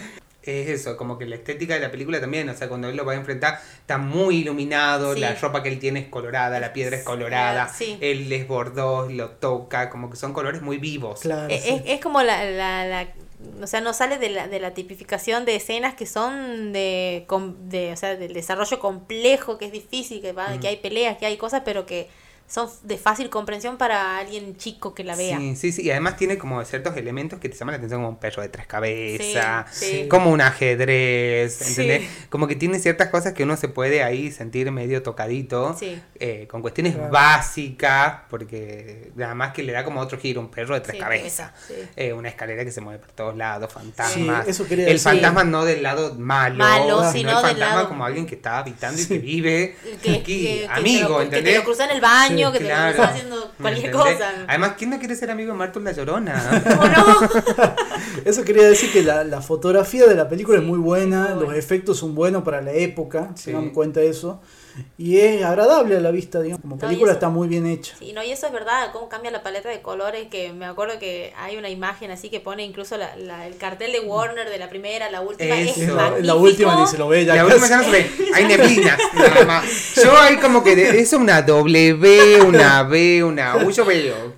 Este, pero sí, sí es cierto eso en, en la magnífico. primera que es muy, Yeah. que en la segunda ya empieza como a cambiar empieza un a cambiar un poquitito, se pone como ese verde más oscuro. Sí, sí. Eh, y en la tercera ya, se va el negro. Mm. Bueno, ahí vos lo dijiste. Ahí podemos aprovechar para pasar a hablar de la segunda película, que es La Cámara Secreta. Yo la puse en sexto lugar. Quiero aclarar algo, que ninguna de las películas de Harry Potter me parecen malas películas. Me gustaron todas las películas, pero bueno, eh, acá hay que darle un orden, así que bueno, La Cámara Secreta para mí queda en el puesto 6. Sin embargo, como punto positivo, a mí me encanta mucho de esta película algo que vos, José, lo decías. O sea, a mí todos los flashbacks relacionados a Tom Riddle, a Voldemort, me parecen muy buenos. Y me parece una lástima que no hayan explotado muchísimo más eso en las películas siguientes. O sea, pero me parece que Voldemort hay un montón de cosas para explorar de su pasado. Y esta película lo tiene. Eh, y eso me gusta. No sé qué piensan ustedes. Sí, la segunda tiene, tiene eso. Pasa que, obviamente, vos entras con la primera teniendo un personaje que encima lo tenés como muy medio superficial, porque ni siquiera Harry sabe quién poronga es Voldemort, digamos. O como que en la segunda ya lo vas conociendo de a poco. Porque como digamos que Harry en la primera ni siquiera es que se encuentra con él eh, de, digamos, medio de una forma claro, o sea, es como que ya te va introduciendo, incluso ya te va introduciendo también la historia del quilombo en el que está metido Harry, básicamente, digamos. ya con, con, el, con el hecho de, la, de que se abre la cámara secreta, ya es como que ahí ya te da un, un vos decís, bueno, y acá se viene como que bastante, incluso bastante interesante, porque cómo se van relatando las cosas te da que vos quieras ver otra película, que es lo que pasa por ahí con, no sé, no sé si les pasará a ustedes incluso con series, que bueno, a ver, esta sí tiene un libro, tiene, son siete libros, hay historias escritas de cada uno, pero te da ganas de que de ver la tercera, de ver la cuarta y así sucesivamente, porque por ahí hay, hay series o hay incluso otras películas que me ha pasado con, a ver, no leí Crepúsculo, pero ponerle, no me ha pasado de que me dé ganas de ver una segunda o una tercera. Mm. O no sé, cosas así. Eh, como que la trama, incluso cómo la han ido tratando en las películas, te da ganas de ver cómo sigue. Claro. ¿Qué es lo que sigue? Sí. ¿En qué puesto lo pusiste? A esa la puse quinta. Yo lo tengo en mi machete también. Yo a la segunda la puse quinta también. La ah, puse como quinta. En quinto lugar. Coincidente. Sí, sí. sí, estaba viendo mi machete. Me parece buena, me parece divertida, entretenida, es un poquitito más larga. El libro también es un poquitito más largo. Eso, el otro día estaba viendo la duración, no me acuerdo que duraba casi tres horas. Sí, sí, es un poquitito más larga. el libro también es más largo. Sí, ya creo que hay o sea, a diferencia de la primera que ha sido más como una presentación del mundo mágico, acá se empieza a complejizar un poco más, como ya sabemos que existe el mundo mágico. Bueno, lo empezamos a meter un poquitito más a fondo, cabemos más. El personaje del profesor Lockhart me parece una cosa maravillosa.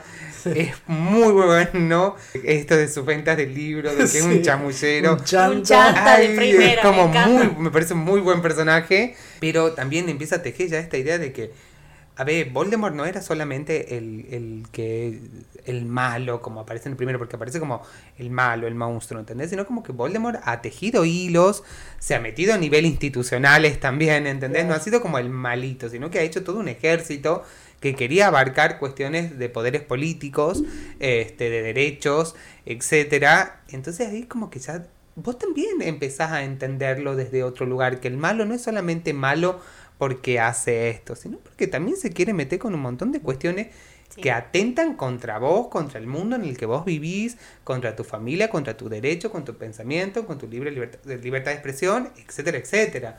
Entonces también siento que ahí también empieza a complejizarse en el libro y los personajes de los libros también empiezan a tener como otra característica mucho más profunda. Ya no es el malito o ya no es Harry el tontito mm. que está aprendiendo el mundo mágico, sino, bueno, papito, ya te hemos enseñado acá, se viene. Claro. Este, la película eh, también es larga, pero es entretenida. Sí, creo que no te das eh, cuenta de que. También ahí creo, o sea, yo Creo que J en los libros de Harry, por lo menos que son los que yo he leído, siento que es muy buena. Esta cosa de que él escucha voces y que nadie más las puede escuchar y que después tiene un sentido al final porque él abra parcel y porque era un basilisco. Entonces, pues es como, wow, qué. Bueno, no sé, a mí me sorprendía en ese momento. Y no me ha pasado con otros libros u otras sagas hasta la actualidad que me haya sorprendido tanto, ¿no? Pero en los libros eran como una trama bastante fuerte que al final tenía un buen final, a mi mm. entender, como que cerraba todo, cuadraba todo y, era justo con, lo que venía pasando. Así que sí, eh, la segunda también es una buena película. Los colorcitos son lindos, el de ese verdecito. Yo sentía que Harry en el primero tenía ojos celestes y en la segunda tenía, ojos verdes. Creo que incluso en la portada de, en ese momento, el cassette VHS, eh, googleen los que no saben, qué atrevidos. Sí, por ahí me da mucha gracia a veces entrar a baños públicos y que esté el mensaje enemigos del heredero. es buenísimo, es buenísimo. No me tocó leer Cuando te estás por separar, pero lo voy le dejas ese cartel en el baño a tu ex, este, además aparece Dobby, ¿no hemos dicho eso? Sí, claro, aparece, Dobby, de verdad, sí, sí. Aparece Dobby. Personaje muy querido por la gente que le gusta Harry Potter. Amado. Bueno, pasemos a la tercera película. Yo la puse en tercer lugar que para la gran mayoría de la gente creo que es la mejor de todas, dirigido por Alfonso Cuarón, que es un gran director, que como ustedes decían, acá ya se empieza a enturbiar muchísimo más la cosa, la historia de Harry, y empieza a haber un montón de revelaciones que no las teníamos hasta ese momento y que, que está muy bueno. A mí me gusta mucho la introducción del profe Lupin, eh, toda esa trama está buena, el tema de los viajes en el tiempo me parece muy bueno. Mm. Y me gusta también toda esta relación que va entablando con el profesor, aparecen los dementores también. Mm. Eh, el tema de, de, cómo Lupin le enseña a Harry a usar, digamos, el espectro patronum, todo eso me, parece muy bueno en esta película. Mm. Eh, quiero saber ustedes qué, impresión tienen. ¿Y en qué puesto la dejaron esta película? Yo en mi machete la tengo la tercera en la primera. Es mi favorita. Me parece muy buena película, la mejor de todas. Primero, porque ahí hace ese salto del niñito a la adolescencia. Acá se tienen el pelo largo, acá se son flogger. Acá tienen Metroflog ellos, ¿entendés? Acá se tienen Metroflog, Fotolog. Eh, todo pelo, eh, te feo, seguime, firmame uno y te firmo cinco. Era todo este teje, ¿entendés? Y, y ellos también, ya la estética de la película es mucho más oscura. Y, y, y la trama de la película, el teje es también mucho más profundo, ya acá lo que decíamos hace rato, lo familiar, los amigos, la identidad de Harry, el mundo creía que Sirius era el sorete que los había entregado y no, no ha sido así. Ahí te das cuenta también de que Dumbledore es el mejor mago de todos los tiempos, nada.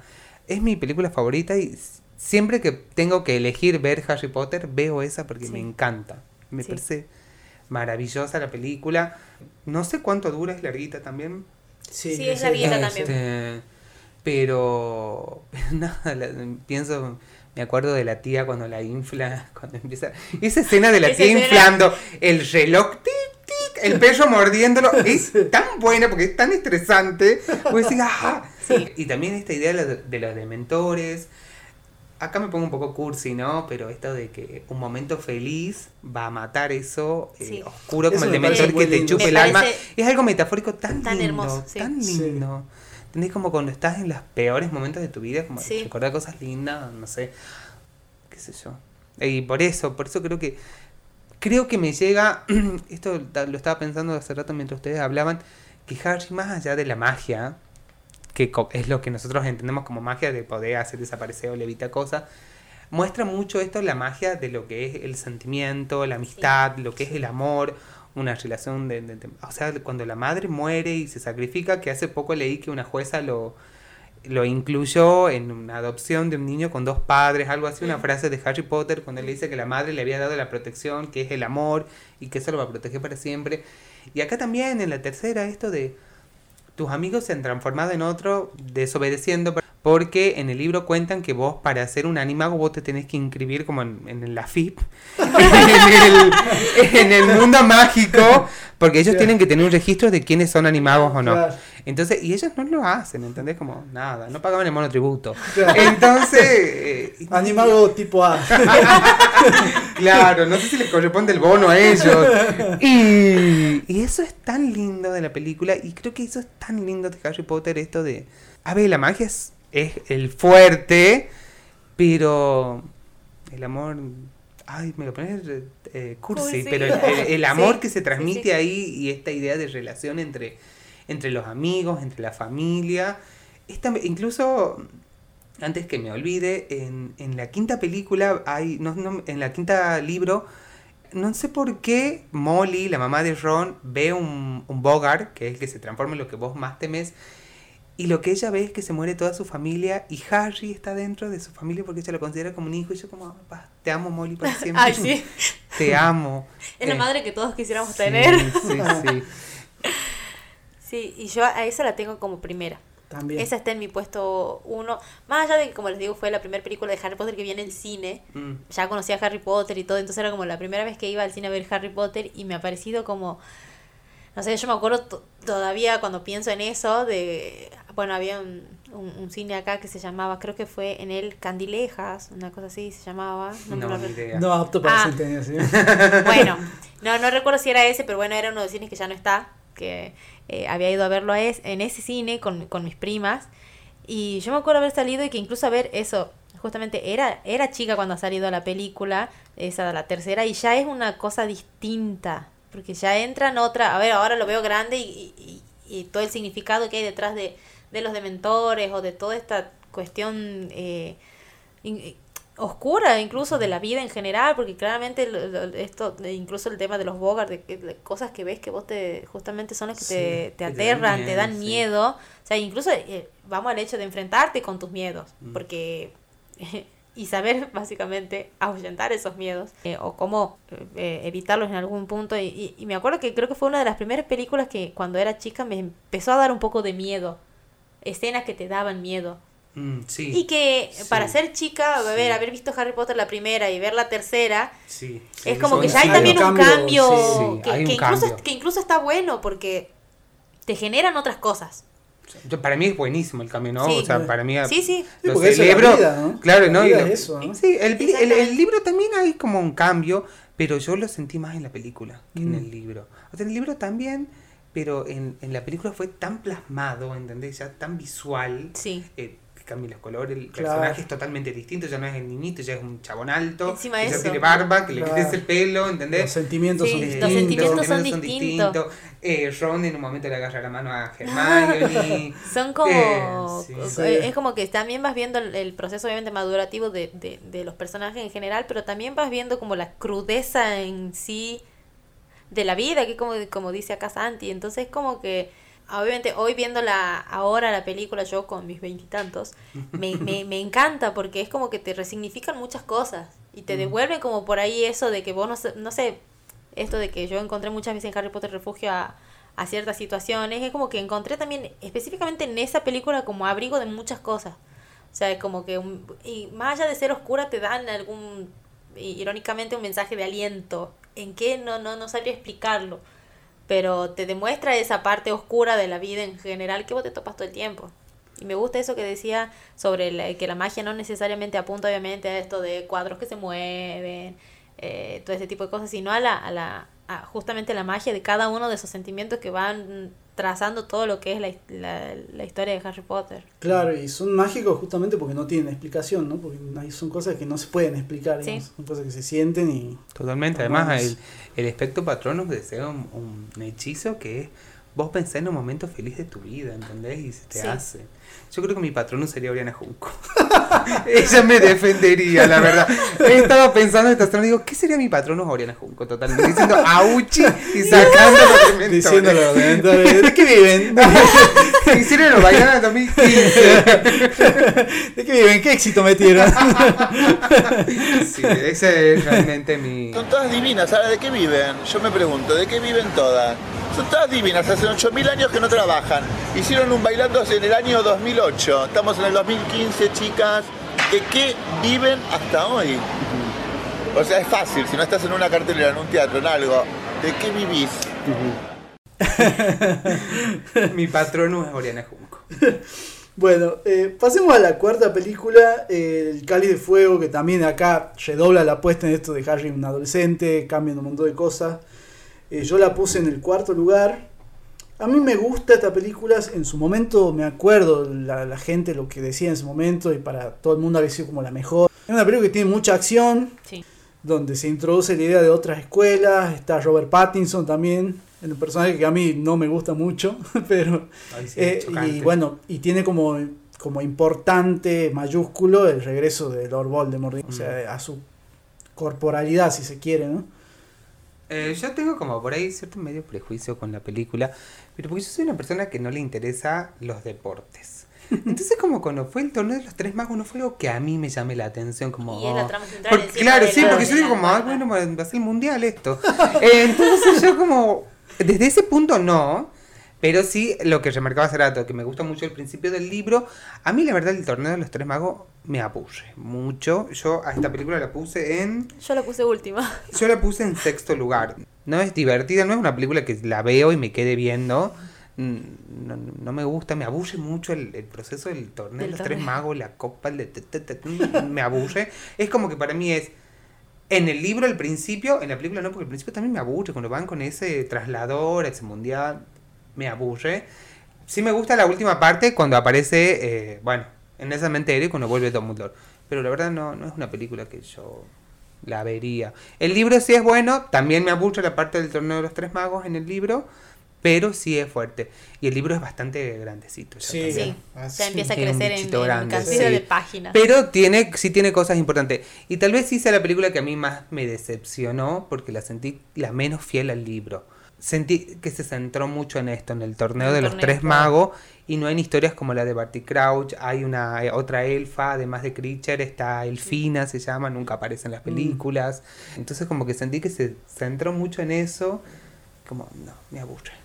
Bueno, yo creo que también por eso la puse en, el, en, eh, en mi último puesto, porque me, me pasa que con esa, que ponele, con las primeras, con todas las demás, siento que son de las películas que vos te tenés que sentar a ver tiene eso de que no sé, son no es esa que vas a poner de fondo mientras estás lavando los platos. Con esta me pasa mm, eso. Mm. Siento que va a estar la, puedo poner y voy a estar yo, no sé, pasando la escoba. O sea, es como esas películas o series que las puedes ver de fondo, pero que igual entendés la trama porque no es muy difícil ni muy complicado. Eh, no es que esté mal hecha ni, ni estéticamente no me guste. Me, me, me, parece, como decía Santi, no es que están, no es que haya películas, a mi, a mi parecer tampoco, de las ocho que estén feas, pero es lo que, mm, no sé, como hasta con trama es como medio, eh, medio paja, digamos. Sí, sí, sí, yo siento que es como la más... Es como tan simple. Sí, que en el libro no es tan simple, repito esto porque en el libro sí es buena, pero el, el, el hecho de los, del torneo de los tres magos a mí me parece algo... No es lo principal, digamos. Claro, y lo han tomado como principal. Y lo han tomado como principal en la película, y le han dado como mucho protagonismo a algo que para mí no era el protagonismo que se merecía. Entonces siento que se centró en eso y a mí me aburrió. Pero bueno, qué sé yo, también entiendo que también rescataba esto del, del, del de que haces el baile, del tener que pedirle a una persona que se quiera acompañar, la, presumida, de, sí, entiendo que iba por ahí tal vez. No. sé por qué no la puse en el último, porque puse otra. Pero también tranquilamente podré en el último lugar, porque la verdad, así como dice Nicole, no es una película que yo me siente a ver, o que extrañe, o que tenga así como escenas. La única escena es la vuelta de, de, de, Voldemort, pero... Creo que de ahí incluso la única escena más, digamos, entre comillas, hasta emotiva quizá es cuando eh, aparecen eh, los padres ahí cuando él quiere irse y tomarse el palo. Mm. Eh, quizá hasta eso sería medio emotivo, digamos, si la tomamos como... Claro, a mí me gusta la escena cuando Cola Gusano se tiene que cortar el brazo y ah. se corta y le arma esa mano. Que también esa mano, cuando lleguemos ya, tiene un sentido en la última película que no está mostrada. Pero ya vamos a llegar. Pero sí, no, no es una película que... De hecho, no, no es una película que yo le recomendaría a la gente que la vea. No me parece mala, no es que creo que sea la peor del universo. No, mírate, los, únicos, los últimos 15 minutos. Claro, sí, la verdad para mí es eso. O sea, la verdad, mírate los últimos 15 minutos, que es lo único importante de la película. Porque todo lo que pasa en el medio no importa la trama. No aporta. O sea, la idea es llegar y ganar la Copa Mundial. Sí. ¿Entendés? Pasar las eliminatorias. Entonces, como. ¿Qué? ¿De qué me sirve eso? De nada. Entonces lo mira los últimos 15 minutos y te ahorras de ver, porque encima es larga también, dura unas 3 horas. Claro. Y sí es densita, digamos, de ver. Es densa, me densa, densa de verla. Porque, nada, yo lo relacionaba conmigo, ¿no? hablando desde mi lugar. Como a mí hay algo del deporte que no me llama la atención. Entonces, como que yo lo entendía desde ese lugar, como, ay, compitiendo contra un dragón me, me aburre, hagan lip sync. ¿Entendés? eh, draguen, qué sé yo, hagan cosas más interesantes que para mí gusto. Entiendo que hay gente que le gusta y está perfecto. De hecho, yo sí sé que hay mucha gente que le gusta mucho la película, esta cosa de la competitividad. Claro, Pero a mí no es algo que a mí me interese en la vida. Entonces fue la que menos me llegó. Claro, es, tiene como mucha acción, digamos. Entonces, el que le gusta la película de acción, por ahí le Sí, y eso que Harry Potter tiene escenas de acción, pero esta es como que. Ya, este como que se zarparon un poquito. Claro, es como que ya tiene mucho. De, buscar los dragones, después de meterte en el lago y con todas las criaturas marinas. Metete en el laberinto. Lo único que resalto es donde nuestras voces suenan. Lo único que recatamos. Además, eh, Robert Pattinson también, que aparece como un pelotudo en esta película. Sí, concuerdo. Que vos decís, ay, que ¿Cómo te cagaría piñas? Menos mal que lo mataron. sí, menos sí, sí. Pero posta es como nada. Este enojo de más. lo digo siempre. Uno menos. Este enojó de más. No, roba más a nadie, no viola más a nadie. Bueno, pasemos a hablar de la quinta película que es La Orden del Fénix. Es una película también un poco atacada también creo por los fans en su momento y todavía. A mí me, gusta, cuando la vi me pareció medio densa, pero después la volví a ver con el tiempo y le di como una revalorización porque siento que está buena, tiene cosas que están buenas. Y la escena final, esa de, Harry luchando contra Voldemort en su mente, eso me parece muy lindo, muy lindo, me parece una de las escenas más lindas de la saga. Tenemos el tema de la muerte de Sirius Black y todo, la Orden del Fénix. Yo la puse en el quinto lugar, no sé ustedes. La puse segunda. ¿Segundo? Sí. La puse segunda porque, no sé, en esa densidad que a diferencia de la cuarta, tiene algo que me sigue atrapando a lo largo de la película. No, no hay como algún lapso de cosas que me, que me aburra o, algo. Incluso pasa que también como que en, en ese momento de la, de, la quinta parte, es como que Harry también es como que va sintiendo otras cosas, como que también se va redescubriendo en muchos sentimientos o, o e incluso le va como picando el, el por qué se relaciona incluso tanto con Voldemort. Entonces como que va introduciéndote también en la complejidad de su relación con Voldemort, digamos. Que vos te quedás medio que en la quinta ahí como diciendo... Mmm, en esta película ¿Qué hay acá, digamos? Sí. En todas, eh, pero en eh, esta más. En esta, en esta es la que más me choca. Es, una buena metáfora de la falopa.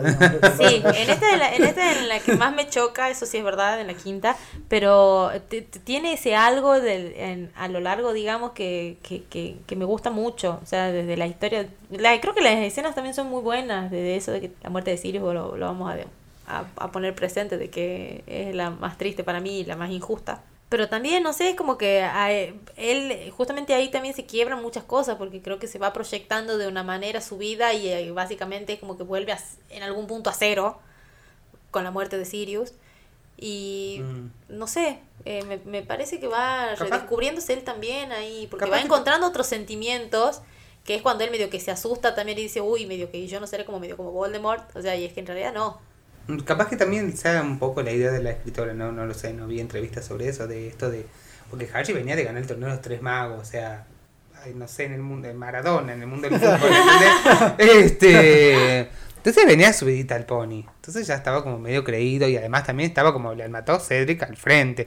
Que es verdad, Cedric es un imbécil, pero bueno. Pero alto trauma. Claro, que tienen que matar a una persona al frente. Además tiene que volver a vivir en carne y cuerpo la persona que mató a tus padres y que representaba toda una época oscura, ¿entendés? Como que vuelvan los milicos.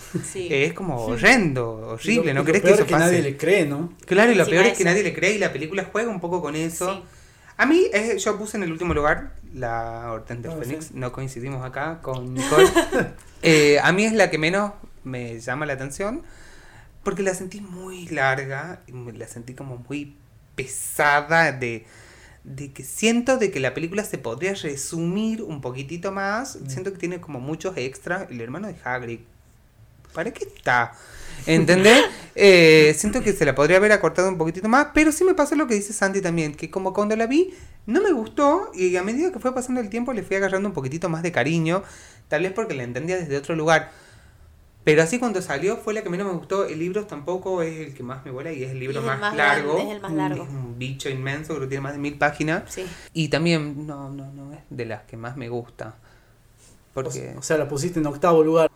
Sí, sí, sí, sí. Yo esta la tengo como segunda, la mantengo como segunda, sí. No, y acá aparte sale el, el, verdadero villano de toda la saga que es Dolores Umbridge, ¿no? Eso, estaba, eso estaba por decir. eso estaba por decir.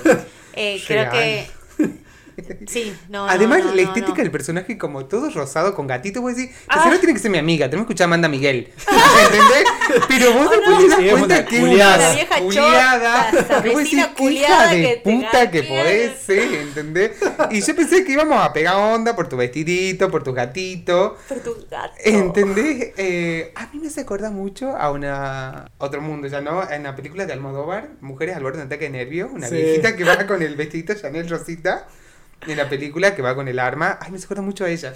Porque el vestidito, la pollerita, sea tan chupaverga de, del ministerio. Ella trabaja para Clarín. Eso está, Ella trabajaría para Clarín, tendría un programa en TN. Este, amiga de la canosa. Amiga de la canosa, de Esper, de Miley. De Eso es como nuestra pato bullshit. Empieza la editorial, ¿viste? Hablemos mal de Don Sí, es como, es infumable, la vieja. es infumable. Otro personaje que también es infumable y se lo banco es a Filch, el, ah, sí. el conserje. Es como, ay, dale, Julio, tan sorete vas a hacer. En toda la película. En toda la película. A mí no lo veo, no lo sorete, pero lo veo bien pelotudo, digamos. pero no, no me choca, digamos. A mí me da viejo choto, sí. ¿entendés? ¿Qué, qué viejo choto. Es, el tachero, viste, que habla de. que dice, oh, tienen, que morir todos los negros. Ah, sí, sí, sí, sí. sí. Villeros de mierda. Sí, cuando vos vas ahí te empieza a tirar esas cosas y vos decís, ay, señor, por favor. No voy a seguir esta conversación. Yo voy calladito y por la ventana. este, porque, porque ellos te lo largan. como que, como que quiere que vos le digas, no sé, sí, la verdad que sí. Y no le contestas nada. Y siguen, y siguen, y sí. Porque esto, ay, señor, cállese la boca. Sí, está lindo el clima, ¿no? ay, sí, como, ay, se puede apurar Pero bueno, de Filch. Igual, eh, algo que nos dijimos también, creo que Filch tiene ahí como un coso de rencor, porque Filch en los libros lo cuentan, él es un squib. Un squib es una persona que es hija de padres magos, pero que no se desarrolla la magia. Sí. Ah, ah, ah. Eso, ah, eso es importantísimo. En las películas y en las películas nunca lo nombran. Eso lo cuentan en el segundo libro. pero encima en las películas casi, o sea, tampoco nombran esa parte de, digamos, de las ramas de los descendientes de magos. O sea, te nombran los sangre sucia, pero ellos no te a, ellos como que los dejan excluidos. sí, nunca hablan del Squib. Y también hay otro nombre que acá lo dicen en la última película de Animales Fantásticos, de lo que es Ariadna, la, hermana, de, Dumbledore. Obscurian. Claro, ¿entendés? Como que ella es hija de padres magos, pero no puede todavía como controlar la, la magia. Mm. Y que por eso que ella no es la que los termina matando a, los a la madre, una cosa así. Sí, mata a la, madre, creo, en uno de esos ataques. Mm. Pero bueno, la quinta película para mí último lugar. Bueno, pasemos con la sexta, que yo la puse en el primer lugar, para mí como, como película, es la que más me gusta a mí, que es la, del príncipe mestizo. Me gusta porque ahonda mucho más en el personaje de Snape, me, me gusta eso. Eh, me gusta el final, me gusta el tono de la película, que sea tan mm, oscura. Mm. Me gusta esta, este tipo de, misión encubierta que tiene con Dumbledore, que van a buscar los primeros Horrocrux, se, se empieza a meter el concepto. Me encanta esto de, que casi se mueren para, mm. para traer un Horrocrux que encima era falso. Todo, todo ese tipo de cosas y la, la, la estética, el final. Siento que esta es la mejor película de Malfoy también. sí, le da más protagonismo. Sí, le da más protagonismo lo llegás a entender un poquito más y bueno, básicamente eso. No sé qué piensa usted. Yo eso la puse, sería, bueno, yo las dividí en siete, así que la puse en, sexto lugar. Eh, a como está en, el orden como viene. Eh, Esta película es muy atacada también, ¿no? O sea, tengo ah. entendido que a los que leyeron el libro no les gustó tanto la película, a mucha gente por lo menos. A mí sí me gustó, o sea, no es que esté en, el, en, el, en el sexo opuesto porque no me haya gustado, sino porque me gustaron otras más o bueno, tienen como más valor emocional otras películas para mí que, que la sexta, pero sí me gusta esto de que justamente ya como que Harry no es...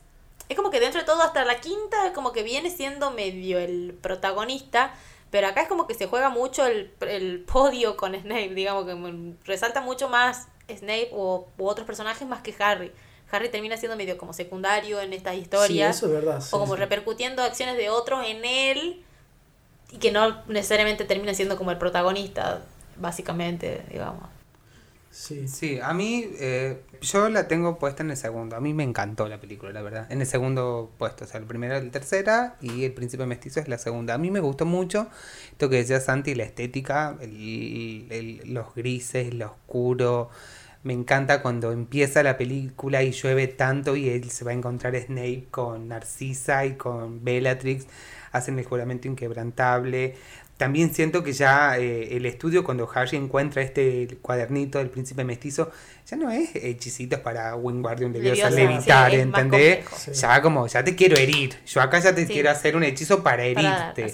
Ella es un arma. Eh, entonces, sí siento. Y también esto, lo que estaba diciendo recién Nicole, como que Harry ya deja de centrarse solamente en Harry, sino que lo que tenía alrededor Harry también cobra importancia. Snape cobra mucha importancia, Draco Malfoy cobra importancia también, este Dumbledore el final, Dumbledore moviendo la, esa escena de Dumbledore moviendo sí, yo me acuerdo qué escena por Dios. yo me acuerdo que salió Quiero el tráiler y pasaba esa escena y vos decías la puta madre lo que se viene ay sí sí. No, y incluso cuando ellos van a buscar el oro que están como en una roca y todo alrededor es olas chocando, impactando. Sí. decir qué mierda va a pasar Dios, acá sí sí sí qué bueno qué bueno este creo que en la mayoría de los libros el, dibujo de la portada es ese no el Dumbledore con, y Harry con fuego alrededor así, casi y en el libro está bueno también eh, a mí me gusta mucho el libro de ese, de, del sexto, eh, pero sí, la película me parece muy buena.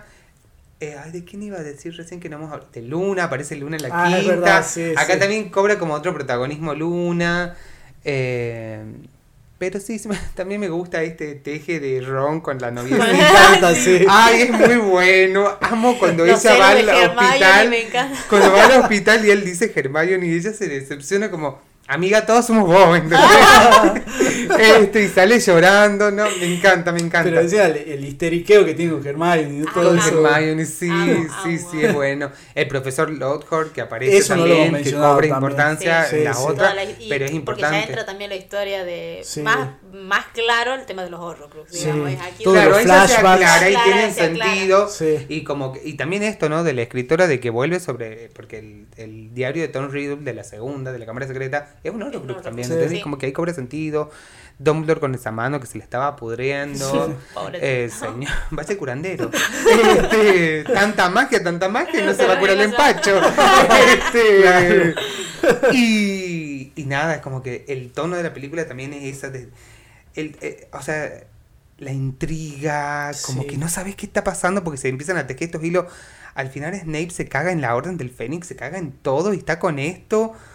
Garca, Te enteras que, que Voldemort ha empezado a partir su alma y a guardarlas en objetos que vos decís, puede ser cualquier cosa del universo, ¿entendés? Puede ser desde una moneda hasta, no sé... Hasta una palta. Hasta una palta. Y vos decís como, puede estar oculta en cualquier lugar del mundo. Es como como un universo.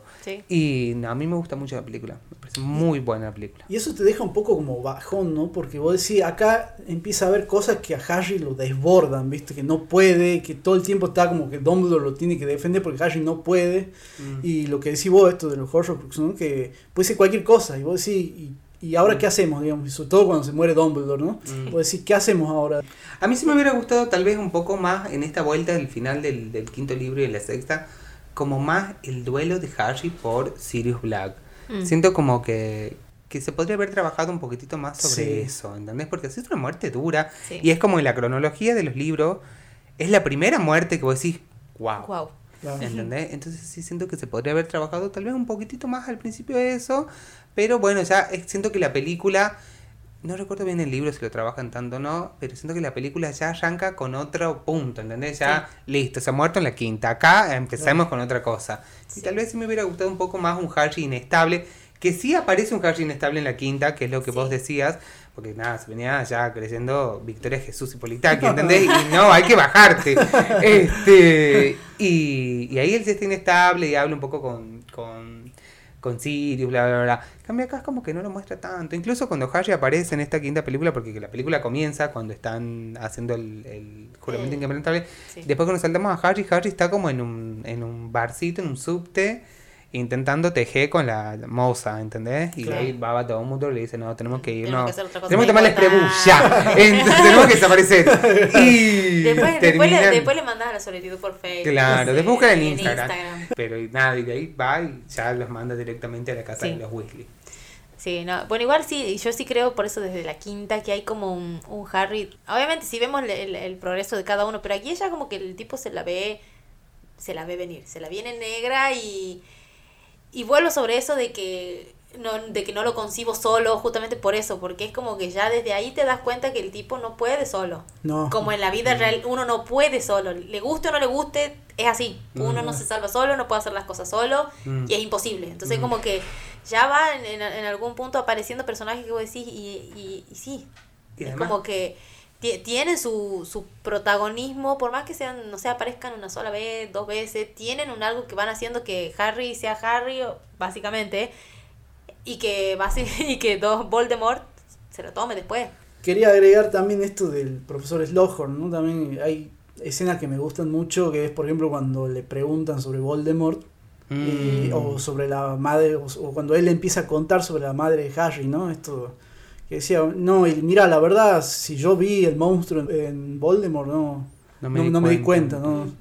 o cuando le cuenta la historia de, lo, de los pescaditos, de la madre, mm. es muy, muy lindo. También cuando todo el mundo lo va a buscar, cuando él puede ver el pensadero, cuando lo va a buscar a Voldemort, cuando estaba en ese hogar. Sí, eso Y ahí cuando, cuando Harry le dice como...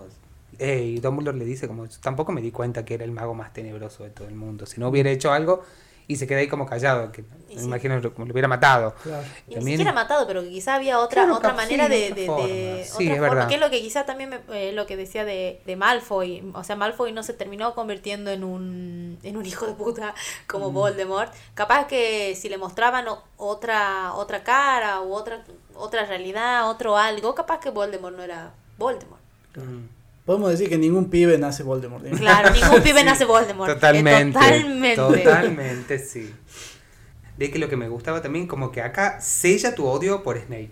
¿Entendés? Cuando empieza y ya te das cuenta que traición dice, listo, sí, lo tengo que odiar. Si ya del primer libro me viene diciendo J que lo odie, ¿por qué yo no le hago caso? Acá lo termino de odiar. Claro. Pero el otro así, en la cara, una cachetada. Bueno, pasemos ya, lo, lo, pongamos como una sola película, si quieren, al final de la saga, que son Reliquias de la Muerte, parte 1 y parte 2. Yo estas las puse en el último lugar, son las que menos me gustan a mí. La parte 2 la puse en el lugar 7 y la parte 1 en el lugar 8. Quiero contarles una anécdota muy graciosa que me pasó en su momento. Recuerdo cuando salió eh, Reliquias de la Muerte parte 2, dije, bueno, vi la primera película en el cine, no puedo no ir a ver la última.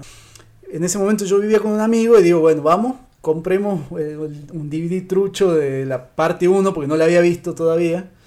Bueno, vamos, compramos Reliquia de la Muerte parte 1 para después enganchar e ir al cine. Sí. En la envoltura decía la parte 1. Entonces nosotros agarramos, nos ponemos a ver la película. ya sé, Crónica de una muerte anunciada. y está, mientras íbamos viendo la película, decíamos, che, esto pinta como que ya está terminando, decíamos nosotros. no, no. Después, eh, y encima de eso, no arrancaba con la parte, o no me acuerdo si la película arranca diciendo Harry Potter, la reliquia parte de muerte. Sí. ¿Arranca o no? Sí, sí. ¿Sí? Esta creo que lo tenía cortado y arrancaba ya con la trama empezada, digamos. Es que eso era una adrenalina. Compré una película pirata para no saber lo que te salió. Entonces la tenemos de ver y decíamos, Qué culeado, decimos, porque ya está, vimos el final de Harry Potter, ya está, ya no vamos al cine. Ya, ¿Para qué? Ya. garrón, no. que no te pase. Yo la fui a ver, es la única película de mi vida que fui a ver dos veces. Nada, no, o sea, siguiendo ya con esto, yo a la última la puse en cuarto lugar. No me parece malas, no me parecen las mejores, pero me parecen como divertidas, me parecen divertidas de ver porque siento que tiene como mucha acción, pero la tiene medida, no como la cuarta que tiene acción, acción, acción, acción, acción, acción, parece una película de Marvel. Entonces, eh, acá siento que está medida. Cuenta un poco la historia. A mí sí me ha parecido una buena decisión dividirla en dos, porque ahí sí, fueron un poquitito más fieles a los libros. Porque han podido incluir como más cosas. Porque creo que de todo, no sé, yo no leí todos los libros, pero por ejemplo, yo en este caso que sí leí el libro y la pude ver a las películas, creo que hay muchas cosas del libro que están en las películas. Claro, claro, lo que pasa es que como en la otra es una interpretación y uno tiene que omitir ciertas acá como se ha dividido en dos. Se han tomado el trabajo de poder hacerlo. Eh, a donde termina la segunda película, la primera película de las siete es justo la mitad del libro, ¿entendés? Entonces se ha quedado la otra parte. Y me, me, parece entretenida, me gusta este viaje, de hecho también me gusta esta, este enojo de Ron con Harry, con Hermione, porque la verdad es un garrón, boludo. Si el otro puede ser cualquier cosa del universo, y que este cajetudo que se muere te mande a buscar y no te diga dónde encontrar. Es claro. dale, ¿qué quieres que haga? Primero, somos adolescentes, tenemos 15, 16 años. Vos pues ya tenés 200 años y sabés muchas más cosas. pero es muy difícil encontrar, ¿entendés? Y hemos encontrado uno que no sirve y que encima con lo, que cuando encontramos y que sirve no sabemos cómo, cómo, romperlo si no tenemos la espada de Gryffindor, no tenemos nada. Entonces sí me gusta ahí como ese teje de Ron que se enoja eh, con ellos. También creo en la, en la, en, lo perspicaz que es Dumbledore también cuando le da esos regalos como, como su testamento. El cuento de Bill Bardu a Hermione el, el desiluminador. que el desiluminador cuando vi ahora la piedra filosofal es lo primero que aparece, en la película. Este, y a Harry que le da el snitch. Eh, eso sí me parece bueno, nada, sí me parece divertida. Como que aclara también que es la reliquia de la muerte, cuando ellos lo van a ver al papá de Luna, que ahí les dice él, las reliquias son la varita, la capa y la piedra de resurrección como que te explica bien. Me encanta esa, esa secuencia cuando te explican las animaciones, me parece muy bueno. Y algo que pasa en el libro, que no pasa en la película, dos cosas. Primero, eh, ellos no podían decir Voldemort en los libros, porque cuando vos decías Voldemort te aparece mortífago. Viste que en la película ellos cuando vuelven hacen como ese hechizo para que los protegía ah, para que no puedan encontrar. Bueno, en, en el libro creo que Hermione y Ron dice, o Harry dice Voldemort en la carpa y les aparece un mortífago. Y así lo secuestran. No es lo mismo en la película que en el libro. Y en el libro, la mano, esto que decía hace rato, la mano que le crea Voldemort a Cola Gusano. En esta parte, viste que en un momento Harry y Ron están en el sótano y la tienen arriba torturando a la Hermione y está Cola Gusano. Como en ese momento en el libro, Harry le dice a Cola Gusano como que él se le había perdonado la vida en El prisionero de Azkaban, cuando no lo mató y lo iba a entregar a los dementores, que él podría tener. Entonces ahí como que Cola Gusano tiene un poco de compasión y la mano lo agarra y lo ahorca y, lo, mata. Porque la película no muere. en, el libro muere. en el libro la mano de metal que le crea Dumbledore, porque ya no es fiel a él, ¿entendés? Ya no es leal, a sus seguidores, sino tiene sentido compasión por Harry, lo mata. Ah, eso me parece genial. es buenísimo. La película directamente se mata solo en algún punto. Claro, sí, eso también hay que haber incluido, porque ya han incluido la mano en la película, tenía sentido que incluyas que se, se mata solo. la última, la, varita de Sauco no, no se rompe, o sea, la rompe, pero... Ah la re, no sé, Harry que medio que quería devolverla básicamente a, a, Dumbledore porque de él era la varita, mm. pero en, en las películas se ve que la rompe y medio que la tira al vacío y no lo de Cola Gusano me parece increíble que no lo hayan ah, hecho bien. Es Porque encima no es que le, le dan otra, otras cosas en la película al personaje. Porque en la película queda como vivo. Como vivo. Claro. Y hubiera sido hermoso verlo al culiado este que se muera. Claro, porque, así, porque traiciona la lealtad claro. a Voldemort y su mano lo, lo ahorca. Y es bueno, ¿no? Sí. Que haberlo puesto. Aunque sea una... Incluso Aparte no es muy complejo, ¿eh? son dos segundos. claro, una secuencia de dos segundos que una mano lo ahorca. Chao, pasemos. Incluso me parece una pequeña reivindicación del personaje también, digamos. No es tan bien, me parece, incluso lo que está diciendo Santi, me parece una buena muerte porque es como, o sea, más allá de que Cola Gusano lo ha traicionado a los padres de Harry, que puede ser por miedo, tranquilamente. Claro, por miedo, este, Porque incluso también la película en esta, en la séptima, en la primera, muestra que Malfoy le tiene miedo, Lucius, le tiene miedo a Dumbledore, ¿entendés? Es como que hasta qué punto la lealtad es por convicción y no es por miedo. Y tal vez con Cola Gusano pasa lo mismo, se ha visto entre la espada y la pared el chabón, o lo entregaban a los padres Harry y lo mataban a él, y bueno. Sí. Sí. Hubiese sido por lo menos un buen final para el personaje, digamos. Final aunque sea en el final quiso hacer algo bueno y bueno, no salió, digamos, pero... La muerte que no me gusta de esta, pero no, es que no me gusta eh, por sino por una cuestión de cómo se ve en la película, es la de Bellatrix. Mm. O sea, a mí me encanta que la mate Mori, sí, obvio. Pero hecha no me gusta. Siento que es mm. tan simple que. A mí, ¿sabes que Yo también he pensado lo mismo y cuando lo matan a Dumbledore también. Porque fue como en el momento del boom del 3D. Entonces dije esto, quería ver cómo la mandaban a la película en 3D también. He dicho, bueno, es más fácil que se vuele ah, como una ceniza para que yo con el anteojito pueda ver que la ceniza viene hacia mí. Pero no, tampoco, a mí tampoco no fue justa. ¿En los libros muere también? Sí, sí. Sí, sí, también. Sí, se muere. pero no me acuerdo si mueren así en los libros. Creo que no. No, no, recuerdo cómo es la, cómo es la muerte, pero eh, me hubiera gustado como otra otra muerte incluso de Voldemort también. O sea, en mm. ese sentido, como mm, que. A mí también. A mí también. Eh, es. O sea, sí es verdad. Sí, creo que en, en 3D se veía magnífico, digamos. Tenía un algo que, que te gustaba encima de eso. Ya era película en 3D y era yo si otro mundo. ya, era, como si ya había magia, imagina mal eso. Eh, pero sí, no sé, ah, creo que incluso habría sido mucho más potente que se muera cuando Neville le pasa la, la, la espada Anaghini, personaje personajísimo de Harry Potter que lo retoman en Animales Fantásticos. y que me parece precioso. Ay sí, es real, pero sí capaz que incluso ahí eh, pero ah, bueno sí la, la, toda la pelea que de Harry y Voldemort me parece preciosa mm, sí. Eh, a mí me parece como el momento falopa cuando viaja a ese limbo de la Matrix en la que está Dumbledore en un ah, limpio. Primero, jamás existe un lugar así que te limpie. Como yo pretendo que la terminal esté limpia. Jamás, va a pasar eso, ¿entendés? Tu puta vida. Este, y ah, eso como me parece como... Mm, tiene como unas frases icónicas en esa, esa escena me parece Pero el montaje no, no me gustó, a mí me aburrió. Claro. No, a mí tiene ese algo que, que, que, no sé, porque en realidad me gusta esto de que sea todo blanco porque, bueno, ahí Dumbledore le dice, che, bueno, y, y, ¿dónde estábamos? Que se le dice Harry y él le dice, bueno, estoy en, no sé, me recuerda a tal lugar. Y es como que vos decís, puede ser cualquier lugar que vos te remita a algo. Entonces como que yo lo vi como diciendo, estoy en blanco, me estoy quizás muriendo. Bueno, ¿dónde voy a estar en ese limbo de cuando me estoy por morir. A mí lo que me parece bueno también que le aporta como una narración ahí es que no caiga en esta cosa del cielo y del infierno, ¿no? Sino como vos vas a estar en el lugar que vos quieras estar y que te ha hecho feliz, ¿no? Que te has muerto, vas a ir subir con Dios, bla, bla, bla, bla. Este, si no, listo. Para él representamos un lugar lindo ese y bueno, se muerto ahí. Listo, qué sé yo incluso esto de que, bueno, te vas a tomar un tren y a dónde, o te vas para allá o te vas para acá. Te vas o te quedas, digamos. Sí, sí. Pero, este... no, y ahí en la frase, la, bueno, vuelvo sobre eso de la sabiduría de Dumbledore, que esas frases que se tiran en esas escenas son... Sí, sí, posta. Creo que también es como un buen final para, para Dumbledore, que aunque esté muerto, aparece en algún momento icónico y desaparece. ¿entendés? Y me parece una hermosa manera de que el personaje no vuelva a aparecer más. Sí, sí, sí, coincido.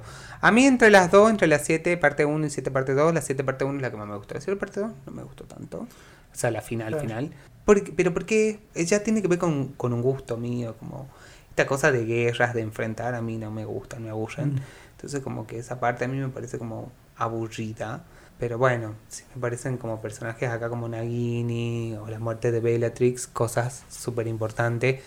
Eh, incluso me da gracia cuando McGonagall saca esos gigantes del castillo. Amo. esa parte. Cuando lo autoriza a Neville y al otro, no me acuerdo el nombre, que, pongan cohetes. Total, ya lo han hecho toda su vida en el Sí, sí, sí. Este, también no se le da mucha importancia a la muerte de Fred. Fred muere, ¿no? Porque ya directamente aparece muerto. Aparece muerto. Como que ya lo ves ahí, bueno, listo, la quedó. Sí. Esa este... sí, bueno, esa escena también es muy triste porque lo ves quebrarse a Ron, que todo el tiempo lo ves jodiendo, hinchando la bola, y es como que mm. ahí lo ves quebrado, que se muere su hermano y ves toda la familia ahí hecha poronga y vos decís, qué culeado. A mí me da también tristeza cuando le aparecen, viste que le aparecen los papás de Harry antes, cuando él tiene la piedra de ah, la resurrección y se va a entregar con Dumbledore, y aparece Lupin con eh, Ninfadora y le dicen que le lleve el cuerpo, que lo cuide el hijo, no me acuerdo bien qué es lo que le dicen ahí. Es como, eso sí me pareció triste. Y toda la culpa de Harry, ¿no? Porque él siente como que todo lo que se está muriendo es culpa de él. la escena más innecesaria de todo Harry Potter para mí es cuando Neville salta y como me das lástima porque nunca vas a tener amor. Es como, era la esencia de Harry Potter tenerlo y no decirlo y siento que él lo diga, lo ha arruinado. A mí no me gustó cuando él dice como que él siente envidia o lástima ah, por Voldemort porque él nunca... Como, a ver, lo que hemos dicho hace rato, la magia es súper importante en Harry, pero las cuestiones del amor, de los sentimientos, del lazo que uno hace con el otro, está implícito y es maravilloso. Y que alguien lo haya dicho para mí lo arruinó. Sea, yo esa escena la sacaría para siempre. No, a mí me encanta, pero porque siento que Neville ahí está cobrando. Vuelvo sobre eso. Tiene un progreso el personaje que vuelve como un, tan introvertido que hasta creo que él mismo se desconoce y de buena manera, digamos, en su proceso de crecimiento. Y me encanta. Y además, básicamente, que él mate al último de que me parece hermoso. me parece precioso que sea justamente él, digamos. claro, pura cepa. bueno, acá tenemos dos momentos importantes que ya lo hemos venido mencionando, que es la reivindicación de Snape, con todo con todas las revelaciones que hay en ese minuto y medio de, de, de escena, de, de flashbacks tenemos la, la, gran revelación de que nos enteramos que Harry es un Horrocrux también, que es como una especie de accidente de lo que quedó ese día de que mataron a los padres de Harry, ¿no? Esto de, de Harry también como un Horrocrux. Mm. Sí, ha sido algo bueno, pero la verdad a mí no... No es algo que a mí me ha sorprendido, me ha volado la peluca cuando lo he leído en su momento. Como, ah, como digo, desde el principio, yo a Harry no lo bancaba mucho, así que la verdad me daba absolutamente igual. No, a mí, a mí, en parte un poco sí me gusta, me, me gustó eso de que Harry sea un Horrocrux. Ah, a ver, como que te da obviamente a entender de muchas cosas de su vínculo con Voldemort. Mm. Pero no sé, esto de que como en la quinta él cuando se empieza en realidad como a decir, bueno, y, y si yo soy como él, y me, si me está pintando ser malo, y en realidad no, mm. digamos, quizá, quizá era una parte, justamente una parte de Voldemort que vivía en él, pero creo que también pasa por las elecciones que él va teniendo, digamos, de no ser algo que no quiere, porque básicamente él no quiere ser como Voldemort, entonces bueno, como que medio que también es enfrentarse a eso, a sus mismos miedos, básicamente visto en Voldemort. Sí, y que también es una cuestión que inherente a todo ser humano, todos somos buenos y todos somos malos, quién es 100% bueno y quién es 100% malo, o sea, todos hemos sido sorete, seguramente hay gente afuera diciendo que somos unos soretes nosotros y no, la vida es así, ¿entendés? Hay gente que me cae mal y a otro le caen bien y bueno, es parte de la vida ser bueno y ser malo también, ¿no? Todos tenemos luz y oscuridad. Y oscuridad, como decía. Sí me parece muy lindo cuando hablaba esto recién Santi de que Harry era un Horrocrux. Capaz que Harry el que menos me interesa a mí, pero porque mi enemistad con Harry. Claro. Eh, yo soy Malfoy. Pero sí me gustaba la historia de los otros Horrocrux. Mm. el relicario, la diadema de Ravenclaw, eh, Nagini que, que todo tiene un sentido, el, diario de Tom. Siento que eso sí tenían como. Bueno, la película lo plantea como que Harry se dio por accidente, el forro pinchado, ¿entendés? Sí, básicamente. no, no, no quería que Harry sea un Horrocrux y fue. Y fue Pero los otros tenían una historia y tenían una lógica con la historia de Voldemort. no eran objetos al azar, eso. Como que te voy a matar. Encima eran representativos para él. Cualquiera, voy a matar a un cualquiera y cualquier objeto, digamos, no tienen. Eran representativos para él y ahí también te das cuenta de que, ah, qué sé yo, uno puede ser tan sorete en la vida, pero bueno, también hay cosas que, que le llegan, ¿no? Que capaz que a él le llegaban, o sea, en, en todo su locura de querer ser el mejor de todos lados, también había cuestiones ahí familiares no resueltas, que el relicario de la abuela, de la madre, no me acuerdo quién era, estas cosas de querer estar en Hogwarts y la diadema, bla, bla, bla, bla, que eran lógicos, no eran cuestiones azarosas como lo mm. que decíamos recién, los otros que podían ser cualquier cosa del mundo. Sí, pueden ser cualquier cosa del mundo, pero uno. yo también creo que si yo me dedicara a construir Horrocrux, serían Horrocrux que para mí tengan un significado, ¿entendés? no, cualquier, cosa. Yo no voy a agarrar una palta de la plaza. ¿Y? matar a cualquiera encima. Iría a agarrar la palta de la casa de mi abuela, que ahí tendría un sentido. Claro. Pero bueno, sí, sí, sí. Ya estamos llegando al final del podcast. Quiero que pasen en limpio cómo quedó su ranking de las películas. Bueno, mi top de las bueno, acá yo lo puse como 7 porque a, la, las 7 la englobamos en una sola. En el primer puesto la 3. En el segundo la quinta película. Tercero la primera. cuarto las reliquias de la muerte. Quinto eh, la cámara secreta. Sexto príncipe mestizo. y, y última la, la del cáliz de fuego. El, el, príncipe mestizo que creo que tiene una traducción también como el misterio del príncipe. ah, sí, algo así. Sí, algo así. No, no, sé, no, me, no sé cómo es el nombre en inglés, pero acá llegó como el misterio del príncipe, o el príncipe, mestizo. Sí, es verdad. Bien, mi primera película es, en el ranking de las que más me gustaron, la primera es Harry Potter y el prisionero de Azkaban, favorita. El libro también es mi libro favorito. La segunda película es Harry Potter y el príncipe mestizo, también me gusta mucho el libro. La tercera película es Harry Potter y la piedra filosofal. La cuarta película, las dos últimas de La Reliquia y la Muerte. La quinta, La Cámara Secreta. La sexta, eh, El Cáliz de Fuego. Y la última, La Orden del Fénix. Y si tuviera que incluir entre los libros el peor, el último, El Legado Maldito. bueno, mi ranking quedó así. El Misterio del Príncipe Mestizo en la 1, el primer puesto.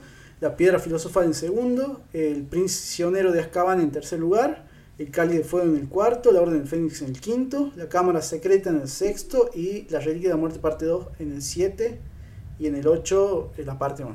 Ya vamos terminando con el podcast. Eh, quiero que hablemos un poquito de la, de la última saga de películas. Bueno, Rowling un poco cerró las puertas a continuar la historia de Harry Potter, salvo a excepción de esto del legado maldito que decía recién José. Pero bueno, se dedicó por ahí a escribir spin-off, otras cosas, a, publicar enciclopedias o cosas que tengan que ver con el mundo mágico que amplían y que amplían el horizonte de cosas que habían quedado colgadas de la saga. Incluso, eh, perdón que te interrumpa, en Pottermore también ella va subiendo actualizaciones de alguna historia de algún personaje. Claro. Como que la continúa por ese punto. Claro. Sí. igual, me gusta también este punto, ¿no? Como que Harry Potter llegó ahí y me parece bien. Sí. Más allá de que fue como una pérdida, no sé, como no, no quiero que termine. Pero me parece bien, tiene que terminar. Sí, sí. todas las historias buenas tienen que terminar. Sí. sí, sí, Bueno, ahora quiero preguntarle a ustedes si les está gustando esta saga de películas. A mí sí. Su opinión general, eh, sí. En líneas generales sí, pero porque creo que vuelve, no sé si un medio, a ver, si bien la primera salió antes de, de, la pandemia, todo, todo lo que fue pandemia, como que muchas cosas han tomado no sé, algún punto de nostalgia y han vuelto con alguna cosa, qué sé yo, y me pasa con esto con Harry Potter, me vuelve eh, con Animales Fantásticos, me vuelve algún punto de nostalgia de, a ver, ha terminado que en 2011, la, 2011, 12, por ahí creo la, la, última película. y ya han pasado más o menos 10 años. Y ha sido volver, o sea, volver al cine con algo de Harry Potter y que escuches una banda sonora parecida y que encima escuches la misma. Y es como que te mueve cosas porque ya han pasado. A ver, cuando yo vi la última tenía 14, 13 años y ahora tengo 24. Entonces es como que ha pasado mucho tiempo y también he crecido en paralelo y es como que me ha removido muchas cosas ver Animales Fantásticos y, ha sido raro porque encima era no era Harry Potter. O sea, es del mundo mágico, pero no es Harry, no está Harry Potter, no está... Eh, ni siquiera ver, estaban los personajes principales. Eh, Dumbledore recién empieza a aparecer de a poquito y es como el más familiar que tengamos todos. Pero la primera me gustó por el hecho de que era volver a ver algo relacionado con, con el mundo mágico. Eh, para mí de las tres, la que más me gustó es la segunda, eh, creo que en todo el quilombete de historias que hay ahí en el medio que la hace densa la película me gustó mucho. Todo lo que cuenta, creo que medio que quedas así como, ¿What the fuck? ¿Qué pasó acá? Y el final también me gustó.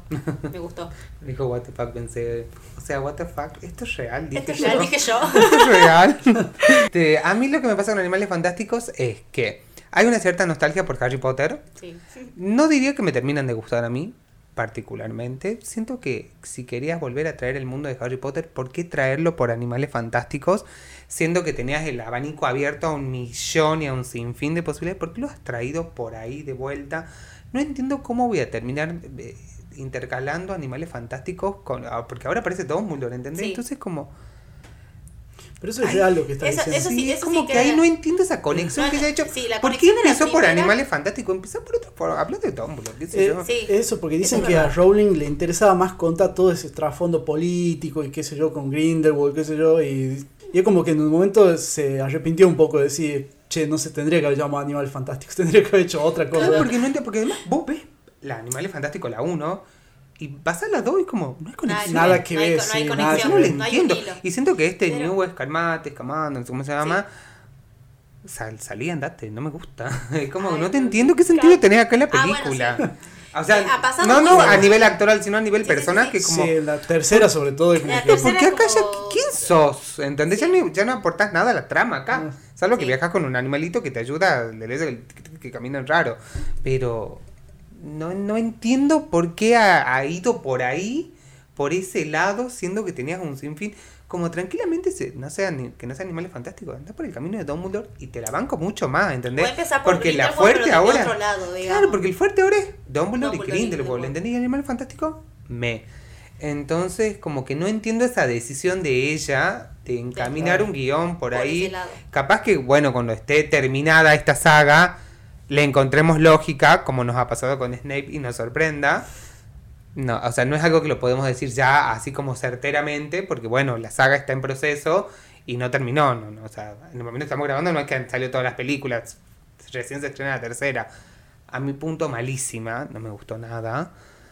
¿La última? Sí, cero cero no me gustó. Me pareció una película cargada de, de, magia todo el tiempo porque no tenía texto. Siento que la historia se caía en 10 minutos. Nada, y además esto, hablaba el otro día con, con un conocido cuando ellos se tocan el corazón y él me dice, nosotros esperábamos el beso de, de, de Dolor y Gloria de Baraglia con, con Antonio Bandera, ese chape esperábamos y acá una malita en el corazón, sí. sí, la verdad es real. Pero sí, siento, siento que la película estaba sobrecargada de hechizos, de magia. sentí que eran malos también. Eh, no sé, a mí no me gustó nada, la verdad. A mí la última sí me gustó. Mm. Me gustó ver, creo que me gustó justamente eso, ver la historia de, de ellos dos. Sí vuelvo sobre que lo que me hizo ruido fue no ver a Johnny Depp, porque creo que ya lo tenía como medio asumido al personaje y, mm. y no es que eh, Matt lo haya hecho mal, no me parece que lo haya hecho mal, creo que lo encaró desde su a mí me gustó mucho. a, mí me, gustó mucho también. A mí a él sí me gustó mucho como... Pero pasa que, a ver, Johnny Depp ya sabemos que es como muy peculiar en muchos aspectos. Es como que a Bellatrix me lo hayan puesto otra también. Mm. Que creo que pasa eso con, con Elena y con Johnny Depp, que tienen esa caracterización muy particular de, de, encarar sus trabajos. Y que hasta estéticamente eh, el Grindelwald de la segunda con el Grindelwald de esta es como que cambia totalmente nada, nada que ver. Capaz que hasta si a él le ponían incluso un pelo similar o algo, caracterizarlo similar, quizá habría sido mm. medio que no notabas tanto la diferencia. Mm. Pero fue totalmente distinto. Mm. Que no, no, no, es que no me haya gustado, pero sino que me fue raro. a mí la segunda sí me gustó también, en eso coincido con vos, que me pareció linda, no la mejor película del mundo, pero me, me entretuvo. Y sobre todo como lo de Nagini. Ah, yo me acuerdo que la fui a ver con una... Eh, se estrenó acá y yo viajaba en dos semanas a Buenos Aires, una amiga fanática también que vivía acá y se fue a vivir allá. Y no la fui a ver al cine, pero esas dos semanas fui allá y la fuimos a ver juntos. Gritábamos en el cine. Fue con la, la, la mejor. Lo más gracioso es que en esta, la última, la limpia. Nagini ni aparece. Ni aparece. Es que eso, entonces como, no sé si estas como estas aristas que ha ido soltando ella en, en, la producción, en los guiones, después van a tener un sentido porque la verdad yo entre las tres que han salido no, le estoy encontrando la conexión a las tres que han salido. Que, que, a diferencia de lo de Harry Potter, eh, a eso volvía también cuando hablábamos de que haber habido directores distintos en las mm. ocho y han sabido mantener un hilo conductor que no te hacía tanto ruido entre una cosa y otra. O sea, no, no, no notabas tanto como decir que, que, que, estamos contando. O sea, no son películas independientes. En teoría tiene una, una continuidad, lo que es la 1, la lo que es la 2 y lo que es esta última. Claro, es verdad. o sea, cambiaban los directores, cambiaba la estética de la película, pero la historia se mantenía. Este es como muy random. No sé si los directores van cambiando, la verdad, no tengo idea. Pero las películas son. Están una muy Como que yo veo la primera película y puede ser de otra saga, tranquilamente. Sí. Y veo la segunda y también es de otra saga. Y de otra saga. Igual lo que me gustó de, del título que diga Los secretos de Dumbledore, porque bueno. Que todavía no sabemos cuáles son los secretos. No, a mí me, gusta, eh, si te lo pones a ver, que en realidad a ver uno se imagina Dumbledore y en realidad a ver, Dumbledore no es un nombre. Se llama Albus y Dumbledore es el apellido. Entonces como que lo tomé como al, mm. al secreto de la familia Dumbledore, porque acá te sale Aberforth con un hijo, te ah, sale, te cuenta la historia de Ariana, te, sale la historia, un poco de la historia de Ariana que en las películas no la ves. Entonces como que te cuenta secretos de la familia. Claro, sí, yo entendía que por ahí iba el título, como el secreto de, ya no Albus, el mejor director que ha tenido Howard, sino y como que el secreto era que Albus, estaba enamorado de Grindelwald, que ya lo sabía. Claro, sino como Dumbledore como ser humano. Como ser humano y la familia, todo el entramado mm. familiar que hay. Y además, Aberforth, cuando aparece en la Harry Potter, en la última película, está como muy dolido con, con Dumbledore. Es como, mamita, hace terapia. Sí. y, en, y, en, esta también. Y en esta también, pero sí tiene como más un compinche ahí entre medio hermano. No sé si en realidad la, la relación ahí es como que medio de no sé, él también es como medio frío, entonces como que no es tan demostrativo. Entonces no sé si mm. su relación no es que no me lo fumo, Yo, quería que ahonden un poco más en, en, la historia de amor de, de Dumbledore con Grindelwald, en cómo se han conocido, en cómo ha ido surgiendo un poco de la relación entre ellos. lo cuenta, lo cuenta como al pasar cuando dice, bueno, ¿qué es esto que tenés acá? Es la sangre de los mm. dos, cuando juramos que esto, que lo otro. Capaz que un flashback de ese momento hubiera estado muy lindo. Y también como que me gustaría mucho ver cuándo ha sido que a Dumbledore le ha hecho este clic de, que Grindelwald eh, le parece magnífico, pero está yendo para un lado que no está tan bueno, ¿entendés? Que no está tan piola porque te está fumando el personaje de que te vas a creer el mejor del mundo. También me gustaría como ver en ese enamor, porque uno cuando se enamora a la otra persona de la que se enamora, lo tiene como idealizado como ay, lo mejor del mundo, ¿entendés? También quiero ver cómo cuando ha sido el clip ese entre Dumbledore y Grindelwald de, ah, este es un pelotudo, no lo aguanto, ¿entendés? Eh, como que también, porque además sí siento que también esta relación, o sea, son dos ex ellos, ¿entendés? Y son como muy fríos, y tal vez uno cuando ve a un ex no sé si es frío en un 100%, es alguien, se supone que si vos has querido, tenés como un cierto aprecio, no, la palabra amor, pero uno tiene un aprecio por esa persona. Y depende acá cómo como la relación. Bueno, sí, también, pero a ver, sea bueno o sea malo, uno tiene un sentimiento hacia esa persona. Y acá son como si fueran dos desconocidos prácticamente. Como, oh, hola, chao.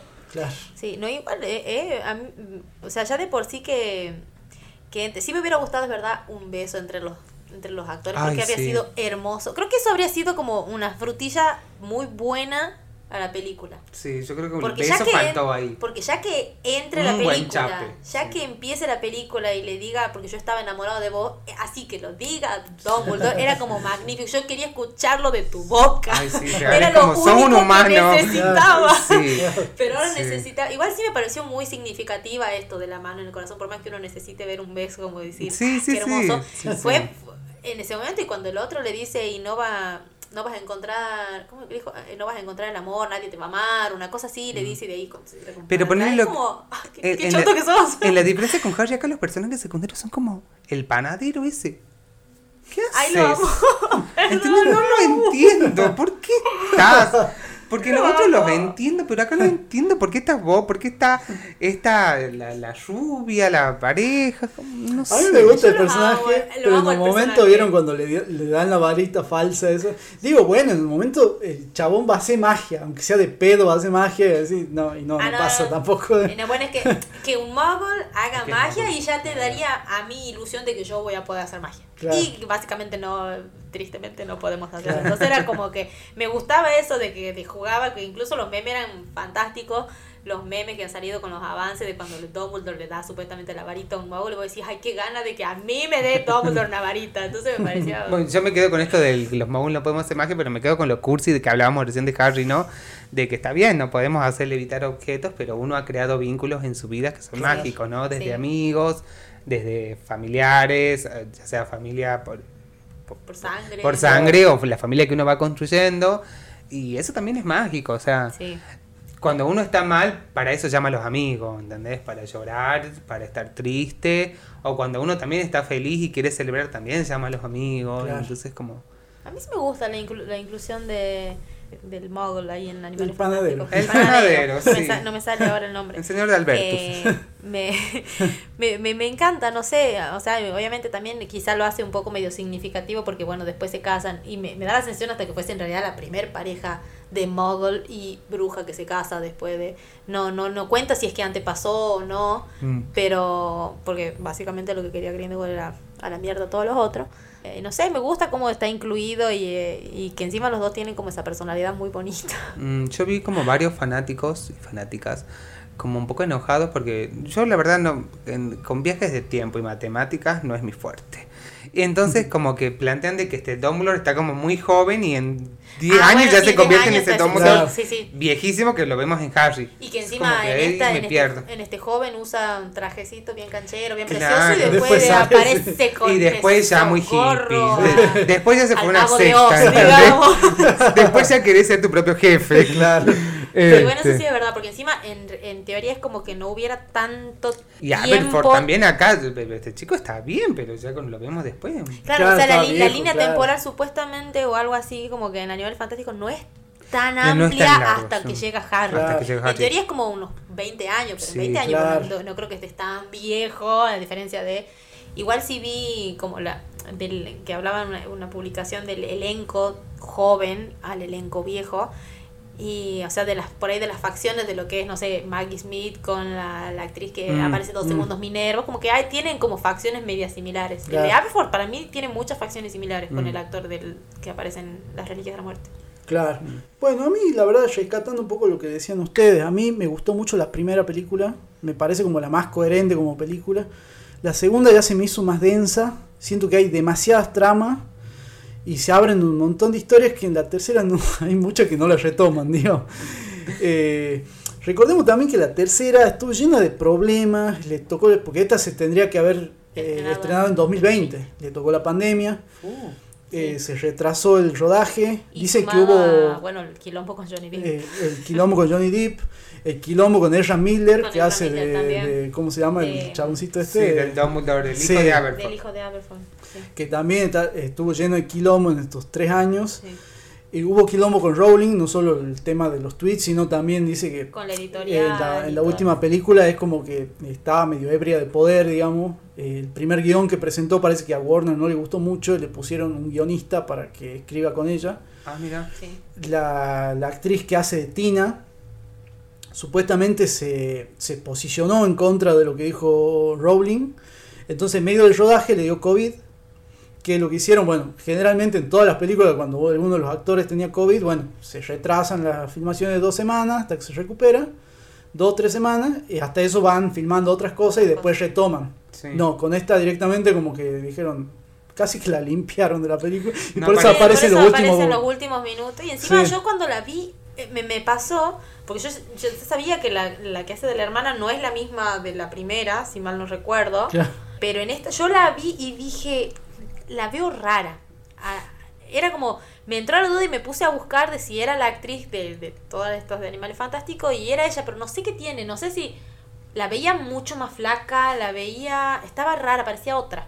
Y no, y, era ella. pero sí es verdad, aparece, no aparece, no la nombra. La nombra, pero así no va. Claro, del estudio dijeron, bueno, porque tuvo COVID, digamos, pero en realidad muchos dicen, no, la limpiaron, digamos, y dijeron, bueno, salí de onda los últimos 20 segundos y ya está. Claro, este, Bueno, pero lo que decía recién, o sea, de Harry podemos juzgar, porque ya terminó. Animal Fantástico podemos ir jugando lo que va saliendo, no sabemos, capaz que esto, lo que decía Santi recién, como que hay muchas historias en la segunda que en la tercera se olvidaron, capaz que en la cuarta aparezcan, no lo sabemos. Incluso, a ver, Esperemos que pase, porque si no, ¿En qué termina? Porque yo cuando vi, cuando termina esta última, a ver, la segunda vos quedás con un final abierto que decís, what the fuck, Mm. Explícame qué onda mm. este chabón que se dice que es apellido Dumbledore. Y Explícame quién es. No, no, bueno, sí lo retoman en la tercera, pero poner en la tercera, cuando termina, no tiene un final abierto. Es como que Dumbledore se va caminando por, por, ahí, por la por la inmensidad de la muralla china. Y ahí termina. Por la 25. Es que hay una razón, por eso dicen que en Warner ya hay como seria duda de, de, de tirar la película hasta la quinta, digamos. Entonces es no sé, queda ahí como que este podría haber sido el final. Ah, la idea es que sean cinco películas. La idea era que sean cinco películas, ah, pero como no están leyendo, está yendo muy bien. Este, pero económicamente les van bien, les va bien. Y llena, pero no. Esta última menos, creo. Sí, yo he visto que tenía, o sea, obviamente sí, sí estaban recaudando, pero no era el boom, digamos. No para lo que se esperaría de, una, película relacionada al mundo de Harry ah, Potter, digamos. Claro. Pero a, a mí, a ver, sería muy medio muy triste que termine ahí porque tienen como cosas muy cabos sueltos entre las tres que no la, no terminas de encajar. Quizá con una cuarta que te, eh, te reúna todas esas cositas que te han quedado ahí al aire, le das un buen final. Pero si ya la seguís estirando y como que la podés llegar a cagar, que es lo que pasa muchas veces con las películas. O sea, o con la serie, tenés una temporada que hermosamente puede haber terminado en una y le metés una segunda y le metés una tercera y vos decís, no, ya está, es innecesario. Claro, bueno, mi sensación es que la están cagando. Para mí con una cuarta que le den un buen final a todas esas cosas que han quedado ahí medio sueltitas, sería... o sea, para mí hasta en el momento en el que estamos grabando esto y que han salido las películas, para mí la están cagando yo, no, verdad no. Mm. Creo que no se acercan ni un poquitito a lo que ha sido Harry a nivel de historia y de la fuerza y la vitalidad que tenía la historia y los personajes. Siento que acá son todos lábiles, son todos reemplazables. Si no aparece en la siguiente película, listo, está bien, no me interesa. Siento que acá no hay nadie marcado en el punto de. Wow, sos súper importante para la trama. Siento que acá todos son reemplazables. No, tampoco. Eh, por eso siento que todos son reemplazables. No hay una fuerza. Eh, y además también creo que ya está destinada como a otro público, porque por ahí un joven, un niño no va a ver Animal Fantástico. Yo creo que un niño tranquilamente lo puede llegar a ver, no es muy compleja de ver las tres películas, en mm. el sentido ni siquiera, hasta me parece más compleja ver las otras, las de Harry Potter. Eh, incluso creo que a ver, no, me pasa de que vos podés ver las cinco y medio que va a haber cosas que no vas a entender si no ves la 4, la 3, la 2. Mm. Y en esta siento que tranquilamente puedes ver la 3 y no y no y no ves la uno y no ves la uno y no no es que te vas a, estar re perdido digamos. Capaz que te quede en duda mm. sí puede ser pero no vas no, no es que no vas a entender un soleto de la película pero claro yo pongo la bolsa han salido tres películas de esta nueva saga y dos me pareció malísimo o sea ya la mitad más de la mitad me parecen malas. Solo una rescato y tampoco es que la rescato porque me parezca una maravilla, sino porque dentro de lo malo que han sido me parece como la mejorcita. Pero no, a mí yo sí tengo esa sensación que la están cagando. No sé si me animo ya a ir a ver una cuarta. No, pero, yo sí pero voy a ir igualmente. Yo voy a ir porque eh, me cuesta eh, desligarme de, todas esas cosas que tengan que ver con A mí lo que más me ha dado emoción en esta película es cuando sonó la canción de Harry Potter al principio y de ahí más. Cuando, cuando aparece Hogwarts de nuevo fue como. ¿Y el Bambi? ¿El Bambi no? y el Bambi.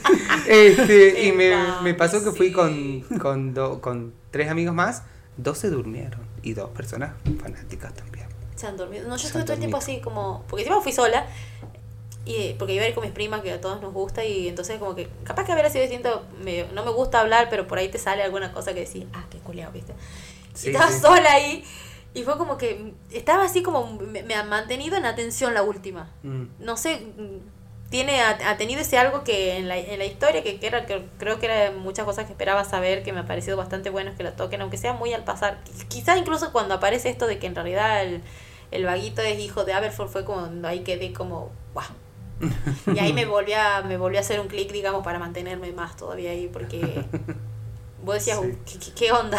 Sí, sí, no, también siento que él está como, como que todos los tienen como el mejor actor del mundo, a mí. No me parece mal actor él, ¿no? Pero... Claro.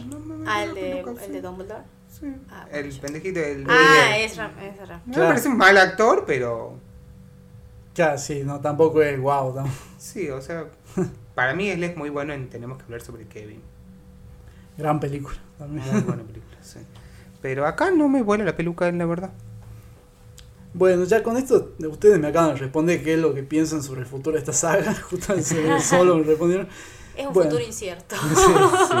Por el momento incierto, pero tiene las de perder. Veremos. Veremos, Me pueden sorprender. Sí, puede, justamente lo que decimos. Sí, no, que nos ha pasado con Harry Potter también, cuando creíamos que odiábamos 100% a un personaje, la tortilla se ha dado vuelta y es como el mejor personaje de la saga, ¿entendés? Capaz que acá puede pasar lo mismo.